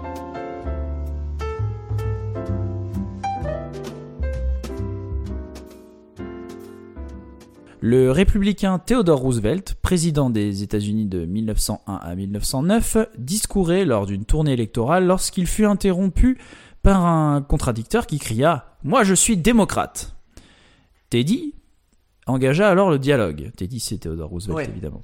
Donc oui, euh, j'ai pas dit mais c'est j'ai pas de brève à proprement parler, c'est plus euh, Une petite histoire? une- oui, une mi- très très courte histoire. D'accord. Très très très courte histoire, un, un tout petit passage. Euh, Donc Teddy engagea alors dialogue. Puis-je vous demander pourquoi vous êtes démocrate L'homme répond Mon grand-père était démocrate, mon père était démocrate et je suis démocrate.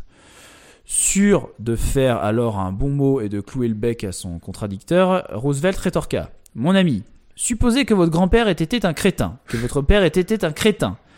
Que seriez-vous aujourd'hui? Républicain, répondit, répondit le démocrate, tuant ainsi dans l'œuf le mot d'esprit du président. Ah là là J'ai trouvé ce petit passage trop drôle et je me suis dit à la place du bref, je vais raconter ça. Ah, c'est drôle Oui. Ah, le gars, il a Il l'a- répartie parfaite Il a la répartie parfaite, il l'a mouché. Ah, Il puis- pensait, il pensait vraiment l'avoir Ah et non, loupé quoi. Roosevelt, il a dû faire Ah Ah, j'ai perdu celle-ci C'est génial, c'est génial. Très bien. Ben, on enchaîne avec euh, le saviez-vous? Le saviez-vous Le saviez-vous Vous le savez, Hagrid.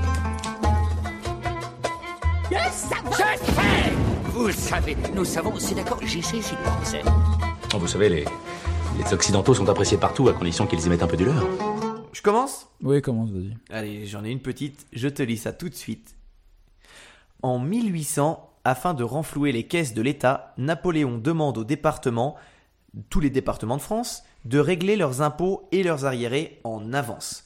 Il va falloir qu'ils donnent de l'argent en avance parce qu'il faut payer. C'est horrible. Oui. Le département des Vosges est le premier à régler ses, ses dettes.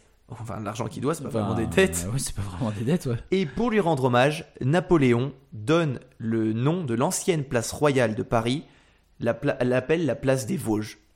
En fait, la place des Vosges Ah, s'appelle juste parce que ça. le département des Vosges a payé en premier. En avance, c'est euh, ces trucs. Exactement. Très bien. Voilà. Quelle belle information. Mais ça, c'est intéressant. Vivement une, une soirée en société pour pouvoir, euh, pour pouvoir étaler nos ça. connaissances. Alors c'est à moi. Une partie importante de l'eau. Enfin, est-ce que tu savais qu'une partie importante de l'eau de la Terre était euh, De la nappe phréatique. Non, était probablement d'origine extraterrestre. Ah bah oui. Euh, lors de sa formation, le système solaire était tellement chaud que toute eau se serait évaporée sur Terre. Ce seraient les astéroïdes et les comètes qui auraient apporté peu à peu l'eau sous forme de glace en s'écrasant au fil du temps. Hmm. Ça, c'est très intéressant. C'est très intéressant, n'est-ce Et pas il y a beaucoup de personnes qui vont dire Mais non, euh, il n'y a pas autant d'eau sur les comètes. Mais si, Ah ouais. la multitude de comètes et d'astéroïdes, avec la de glace qui était dessus. On parle de milliards, on parle de milliards d'années, pardon. Donc, euh, Ouais, et de milliards d'astéroïdes. Avec de- des quantités de glace folles. Incroyable. Très intéressant. Voilà. Mais voilà, c'était un très beau, le saviez-vous C'était un très beau chapitre. C'est un très beau chapitre, je vais évidemment. pas te mentir, la vérité, j'avais hâte de l'enregistrer, mais je pense qu'à un point, c'était de loin celui. Je me suis. Ça fait une semaine que je me dis j'ai hâte d'enregistrer. je suis hyper content On y prend fait. goût, hein. Ouais, on y prend goût. Il va être temps de, de passer à la suite. On va parler. euh, On va parler remerciements. on va parler remerciements. Mm. Alors, on va vous remercier. On, va vous remercier pour vos écoutes. On vous remercie pour, euh, pour euh, vos messages, pour tout ce que vous faites. Et on remercie aussi tout particulièrement tous les, les personnes sur Patreon. Alors, on a eu un petit changement pour Patreon pour euh, nous trouver plus facilement. Maintenant, vous pouvez juste cliquer sur détails ou la description de l'épisode que vous êtes en train d'écouter. Et là, vous aurez un lien direct si vous voulez nous soutenir. C'est le meilleur moyen de nous aider et de nous soutenir, c'est ça. Euh, et on va remercier tout particulièrement Anne pour sa contribution, Candice pour sa contribution. Merci à vous. On va remercier également Grégoire, Alexandre et Rodolphe. C'est ceux qui sont tirés au sort cette semaine. Ok. Donc merci à vous. Merci à vous. Ça nous fait plaisir Et ça nous aide surtout, ça nous aide carrément, quoi. et, et ça nous aide. Du coup, passer ces remerciements, on va tout de suite aller au gagnant de la bière. Oh, J'ai oublié de dire un truc, Arthur. T'as oublié de dire quoi? Ben, j'ai entre les mains un cadeau que tu Ah. m'as ramené. Ouais. Des putains de décapsuleurs Incredibilis. Ouais, on les a reçus. Excuse Et les stickers aussi. Et des stickers que je viens de coller sur mon ordi. ils sont trop cool nos décapsuleurs. Je suis trop content qu'on ait fait ça. Ils se collent au frigo. Et ils collent au frigo. Ouais. Donc euh, Bah, les Patreons qui ont. j'ai le droit d'en garder un? Bah, bien sûr, ceux que j'ai ramenés sont pour toi. On est Allez une équipe, on est soudés, main dans la main. Donc euh, les Patreons, vous allez recevoir très très très très bientôt vos cadeaux parce que ça y est, on a pratiquement tout reçu. Il nous manque juste les verres à recevoir et ce sera bon. Et voilà, Arthur, je te laisse la suite. ok. Euh, donc, on s'est un petit peu, euh, comme on l'a dit dans le dernier chapitre, on s'est un petit peu pris la tête à noter tous les commentaires sur un fichier Excel parce que dans le ball, euh, c'était plus faisable parce qu'on en a eu vraiment beaucoup, Trop de beaucoup. place. Voilà. Donc, euh, je vais te demander euh, d'appuyer. C'est sur- l'application magique Bah oui, et d'appuyer sur le petit bouton quand tu veux. Allez, c'est parti. Hop Et c'est le numéro 422. 422. Ouais, Il y en a tant que ça. ouais. Oh, il y en a plus. Ok. hein. 422. C'est un commentaire de Mélissa Julien sur Facebook qui nous dit un super podcast avec des histoires vraiment intéressantes, mais même sans ça, c'est juste un plaisir de vous écouter. Un podcast qui nous apprend des choses tout en nous faisant rire, avec en plus une chance de gagner une petite boisson. Eh bah, figure-toi, voilà. C'est incroyable. Génial. Génial. Génial. Bah, du coup, voilà, c'est toi qui gagne la petite boisson Hmm. du jour. Contacte-nous. Voilà, ce sera deux canettes de, euh, de Russ Bucket Rye Ale. Tu vas l'adorer, elle est délicieuse. C'est vraiment la meilleure. Quel salaud. Moi, je la trouve très bonne. Vraiment, je la trouve très bonne. non, mais c'est bien qu'on n'ait pas, qu'on n'ait pas Oui, oui. euh, Arthur. Non, mais tu peux pas dire qu'elle est pas bonne. C'est pas vrai. Tu peux dire Ah, j'ai qu'elle. pas dit qu'elle était pas Ah bonne. oui, tu peux dire qu'elle. qu'elle est- C'est pas est- ton genre de Ah, bière. voilà, elle est trop douce pour Elle est un peu trop douce pour toi, j'aime mais les ça bières reste qui ont une, beaucoup de une- goût. une bonne bière. Ah oui, non, ça reste une très bonne bière. hein. De toute façon, euh, euh, Biéronomie, vendent que des bonnes bières. Dans C'est vrai. toutes celles que j'ai goûtées, je me suis, j'en ai goûté. C'est vrai que jusqu'à présent, toutes eux. celles qu'on a bu, même celles que tu m'as, que t'as choisi toi et qui est vraiment pas mon type de bière, Ouais. je les ai bien aimées. Ah non, mais elles sont toutes vraiment bonnes. Mais Non, de toute vrai, façon, vrai. ils sont vraiment tournés vers la qualité. Mais, mais après, il y en a qui sont moins notre type. Moi, j'aime bien les bières qui ont un peu de corps et celle-ci en a moins. Hmm, Mais, mais c'est comme ça.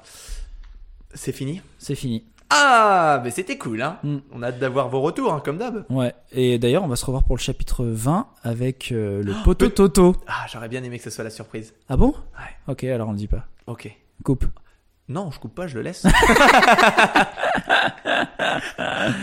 On a décidé on tous les trop vite. 10, on a décidé que tous les 10 chapitres euh, On invite le poteau Toto. On invite le poteau Et Toto. le jour où il sera pas disponible, on l'invitera à un autre chapitre que le 10. voilà. Non, trop tard, il aura il aura mais voilà, Ah ouais. tous les chapitres, euh, voilà, le- les- les dizaines. avec les zéros, ça sera avec le poteau Toto. Donc euh, on va bien, je pense, on va bien rigoler encore une fois. Parce que là, c'est lui, c'est le roi de la rigolade. Donc on va bien s'amuser. Et ça va être un excellent, excellent chapitre. Mm. Bon, ça fait des, des semaines qu'il travaille sur son histoire. Je suis sûr qu'il est au point. Je pense, ouais. On vous dit merci, merci pour votre soutien, gardez le sourire. N'oubliez pas que quand vous voyez une personne qui fait la tête ou qui est chiante, allez pas vers elle, allez vers les personnes qui font des sourires. Ouais, c'est le plus important. D'autres personnes Ou alors, essayer, ou alors essayer de lui donner Ouais, le sourire. Voilà, donner le sourire aux gens. Et puis Arthur, euh, On se revoit à la prochaine. c'est ça. J'allais terminer par un je t'aime, mais tu m'as. allez. À la. Yo, I ain't here for the money, I ain't here for the fame. Though it might be nice to could offer you. Come along and see it's true, but the world is pretty cold. You might need a sweater too. I'ma put a ride on ya. Kid from California, trying to make it in life. In school they never taught ya. Dreams of my own, I've been working from home. I can do it on my own, but sometimes it gets cold like.